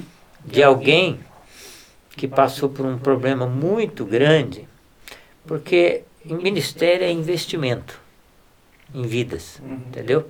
Se você vai no ministério para ganhar dinheiro, para ter fama, para ser famoso, está perdendo seu tempo. Isso aí não vale nada, Uhum. entendeu? O ministério é vida. Então, essa, essa pessoa, por exemplo, ela passou por um momento muito difícil. Aí eu fui com ela para uma cidade, fiquei com ela. Ela gritava, ela chorava, ela pulava, mas eu estava lá junto com ela, entendeu? Dando aquele apoio, orando junto, né? A gente conversando, brincando. Então essa essa coisa de servir, né? Sim. É muito. Paulo fala, né? Paulo e Timóteo falam servos de Cristo Jesus na carta Filipenses. É ser, ser, procurar ser servo. né? Você está ali para servir. Não importa se a pessoa é rica, se é pobre, se é verde, se é amarela. Não interessa. Vo- vo- Você está ali para servir. Né? Então, é isso que eu procurei sempre fazer. Servir de várias maneiras. Né? Às vezes até disciplinando. né? Às vezes tive que mandar a campante embora. É a pior coisa que você tem que fazer. Mas às vezes tem que fazer. E eu chegava, conversava para ela, eu perguntava para ela. Uma, uma ficou tão envergonhada que depois ela aceitou Cristo em casa. é verdade. É, Legal. Eu ficava para falar, filha, vamos, vamos ser sinceros. Você acha que é justo prejudicar a semana de 100 É, por causa de um? isso. Falei, agora, eu não posso sair do acampamento. Uhum. né? Você, infelizmente, é, é o que pode sair. então, ah, uma boa, né? não, não condenando, mas era uma questão de disciplina. Sim, sim. A disciplina é muito importante. Então, Perfeito. eu, o ministério é uma benção muito grande, um privilégio muito grande. E que você tem que amar a Deus sobre todas as coisas, amar o ministério, amar as pessoas, amar a palavra, né? É, ministrar a palavra, orar pelas pessoas, né? Sentir, eu, eu gosto muito quando Jesus sabia, ele fez de propósito não chegar antes na morte do Lázaro. E quando ele chegou, a- elas falaram, ah, se tu estivesse aqui, ele não teria morrido, tal, tal, tal. E ele falou, olha, calma aí, fica tranquila. Mas só que teve uma coisa, ele chorou. Ele sabia de tudo, mas por que, que ele chorou? Ele sentiu a dor das irmãs de Lázaro Uhum. né? Então é, ele sente a minha dor, ele participa de, do meu sofrimento, das minhas alegrias. E é o mesmo que ele de- tem de, mesmo, tem de vós o mesmo sentimento que houve em Cristo Jesus, que não julgou como usurpação o ser igual a Deus, antes a si mesmo se esvaziou, né? Assumiu a forma de servo, se humilhou, tornando-se obediente até a morte de cruz. Aí, pelo que também Deus usou o seu nome, ele deu um nome acima de todo nome, para que o nome de Jesus se dobre todo o joelho, debaixo da terra, nos céus, nos céus, debaixo da terra, na terra e debaixo da terra, e para louvor e, e glória de Deus. Né? Então, a, é, é, se você pegar esse texto e inverter ele, né, Deus fez um caminho de, da glória para a humilhação. E se vo, você tem que fazer como servo, da humilhação para a glória. É se humilhar para você ser servo. Sendo servo, você se esvazia e aí você glorifica a Deus. é o caminho inverso. Né? Então é, é isso que tem que fazer. Tim, antes de finalizar, fazer a última pergunta já para finalizar, falando em serviço, um dos propósitos que a gente tem aqui no podcast também é divulgar esses, essas obras, esses ministérios, esses serviços que muita gente que assiste, porque era uma dor nossa. É. A gente sempre queria saber como contribuir financeiramente, como contribuir com a nossa própria ajuda. Aí muita gente não sabia. É, e um, um dos nossos objetivos aqui também é exatamente que isso seja divulgado. Aí queria ouvir de você. Se você tem alguma coisa, algum projeto, alguma obra em mente que você queira comentar para quem esteja assistindo, para que a, a gente vai depois coloca no, no, no YouTube, a gente coloca no link da descrição um pouco mais sobre o projeto, enfim. É, eu não tenho assim um projeto específico, eu tenho da organização Palavra da Vida que eu estou servindo como voluntário. Então nós estamos passando por uma dificuldade muito grande lá por, por causa da pandemia, né? Inclusive tivemos que mandar a gente embora, funcionários, os missionários foi, foi diminuído o salário deles para a gente poder continuar trabalhando. Porque ficar, ficou um ano e meio praticamente sem quase atividade nenhuma. E existe o projeto da construção desse acampamento. Né? Então, é uma área que nós compramos há pouco tempo, que não tem nada ainda, e a ideia é de, de, de, de, de construir o acampamento. Mas existe um projeto que você pode entrar no site da Palavra da Vida, que chama Day Camp. Day Camp é um, um, um ministério que a gente tem lá com escolas públicas. Nós fizemos uma, uma um, acordo, sei lá, um, com a prefeitura. Então a prefeitura ela põe no calendário dela é, todo mês dois dias para as crianças de, da escola pública irem para lá para o acampamento, para a nossa estância lá. Legal. É, então, nesses dois dias, o que, que a gente faz? A gente tem várias atividades e tem a, a pregação da palavra, que é o objetivo principal, e as crianças participam então das piscinas de água quente, crianças que nunca entrou numa piscina e agora vai entrar numa piscina de água quente. Eu me lembro Legal. de uma, de uma. E aparece de tudo. Apareceu lá duas meninas, 13 e 14 gra- gra- anos, grávidas. Outras crianças que já estão com- na droga. Né? E apareceu, um dia tinha uma menina que era cega. E a gente, eu acompanhei ela de perto. E ela chegou no final do dia, desceu por um tobogã pequeno que tem lá. De criança, ela conseguiu vencer essa barreira. Olha que Tinha que legal. ver a alegria dela. Nossa. Então, são crianças muito carentes, que a gente dá um almoço e depois dá um lanche à tarde. Às vezes eles pedem o lanche para levar para os irmãos, né? É, porque realmente não tem. Então, é um ministério que custa mais ou menos a cada criança para nós uma, perto de 50 reais hoje Legal. né? 40 e poucos reais, se não me engano. Então esse é um projeto onde Palavra da Vida não cobra nada, não ganha nada, ela investe, né? Ela dá, Entendi. dá alimento, dá, dá toda a estrutura para essas crianças passarem Day um dia é, diferente, que chama Day Camp. Legal. Então, o ministério que, se alguém que se interessar, pode entrar no site da Palavra da Vida, Perfeito, a gente coloca é lá. pvcaldos.com.br. Perfeito. Tá bom? Sim, é isso. Pra... Tem noção de quanto tempo foi de entrevista? Sei lá, uma hora e quarenta. Oh, cara, é bom de Uma hora e nome. 53. Nossa, é bom Pra, pra finalizar, ruim, né? perto aí de dois minutos. Hum. Que versículo que passagem que você está sentindo no seu coração que você quer falar? Ah, rapaz. Aquela pra finalizar. você. É. Qual passagem? Versículo ou passagem que durante Tem- toda essa nossa Tem um conversa. versículo, tem muitos, né? Mas eu gosto muito do versículo de Efésios 3,8, que Paulo fala, a mim, de me- ah, me- menor de todos os santos, me foi dado a graça de pregar aos gentios as insondáveis riquezas de Cristo.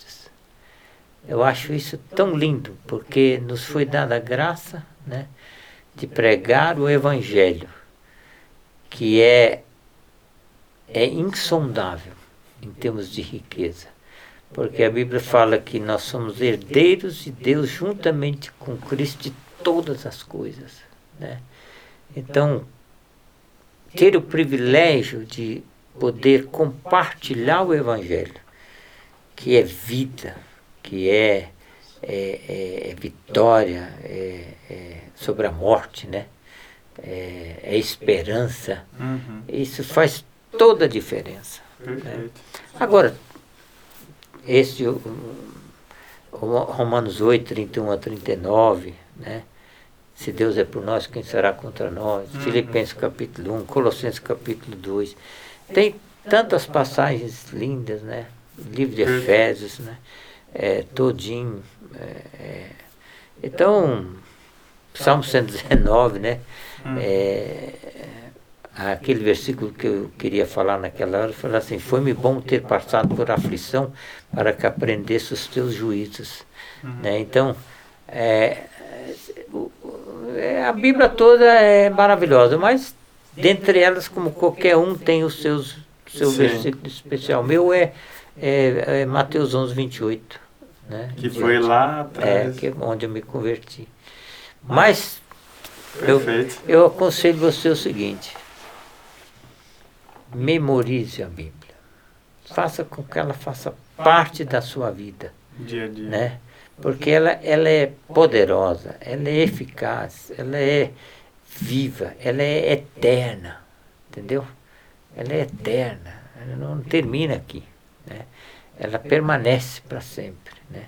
Então a, a memorize a Bíblia. Se- tira um horário. Eu costumo fazer isso bem cedinho. Normalmente levanto seis da manhã, cinco e meia. Então tiro uma hora, uma hora e meia para a oração e para a leitura. Eu sei que você não tem tempo para isso. Eu tenho mais tempo. Mas você pode tirar cinco minutos para memorizar um versículo. Se você memorizar um versículo por semana, são pelo menos 48 versículos por ano, ou 50 versículos por ano, né? Sim, sim, sim, que são Certo? verdade. Uhum. 10 anos são 500. Sim. Agora, um versículo por semana você tem condições de decorar. Deus é amor, por exemplo. Repete comigo. Deus é amor. Deus, é amor. Como é que é mesmo o versículo? Deus é Deus amor. Só decorou, pronto. Olha. Jesus chorou. É isso, então. Falou, campeão. Perfeito, Pessoal, pessoal. É isso aí. Deus Espero abençoe todo mundo. Gostado. vocês aí. Ó, quem souber de mais pessoas que também sejam esses nossos heróis usados por Deus, manda pra gente aqui no comentário, comenta no nosso Instagram, fala lá, pessoal, ó, fala com Participem, fulano. ajuda Exato. bastante a gente. Participem Isso é que nosso. ajuda bastante. É de todo mundo. Obrigado. Um Obrigado. abraço. Até mais. É, Meu Deus do céu. Rapaz. foi muito bom, cara. Que aula. Falou, campeão. Que aula, que aula, que aula. Ótimo, ótimo, Ótimo. Deixa eu te dar um abraço que deu. Obrigado, viu, Tim? Obrigado. A hora que vocês aprenderem a tênis, vocês vão lá. É isso. Se eu ir lá, cara. Pô, esquecemos de falar sobre isso. ir lá. Você tá- Quem que é casado aí? Todo mundo? Eu Eu sou casado faz dois meses. É? Coitado. vou casar em três. Guerreira, né? É, E ele vai casado aqui Vai? três meses. Sério? Contra, contra quem? Muito Rapaz, bom. lembra que eu falei. A segunda decisão mais importante. É isso. Não desista. Não desista. Não, Deus. Não desista. Nossa, foi muito, Foi uma aula muito mesmo. bom, meu Deus do céu. Muito Muito E Efésios bom. foi justamente o que a gente leu também hoje, né? A É, gente tava falando Efésios Efésios 3, 3. A gente tava lendo. A minha A homenagem hoje. hoje foi dada a graça, pregar aos gentios, o evangelho das Efésios é muito bom, né? sondadas de Cristo. É. é. Bom, eu vou desmontar as coisas aqui. Leva Tá. só Vou levar lá. um caminho lá pro Tim. Você me passa a foto, Icão? Eu vou para Araçoiaba hoje, vou tomar vacina amanhã. Nossa, mano. Tomar Vai vacina hoje? amanhã. Tá sozinho. Deixa que eu... Cadê? Esse aqui é, é o seu Icão, ó. Mas se- a foto você pode postar, mano. Posta você. Então, mas Ah, a- tá com você. Que melhor que passar pelo WhatsApp, entendeu? Pelo menos esse a gente passa. Tá com meu? Acho que tá no do Neto, hein, mano. Qual que tava aqui, assim? Esse não é meu. Aí.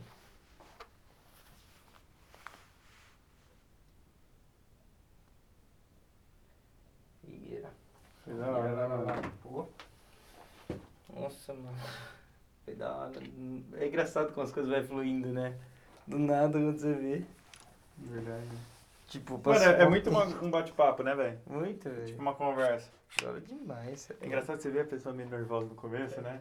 Tipo, de apresentando, porque deve ter, né? Tipo, ah, só tá- depois quando vê, a pessoa esquece, né? Exato, mano. Cara, acho que eu vou deixar assim, velho. Isso aqui, meu pai. Deixa.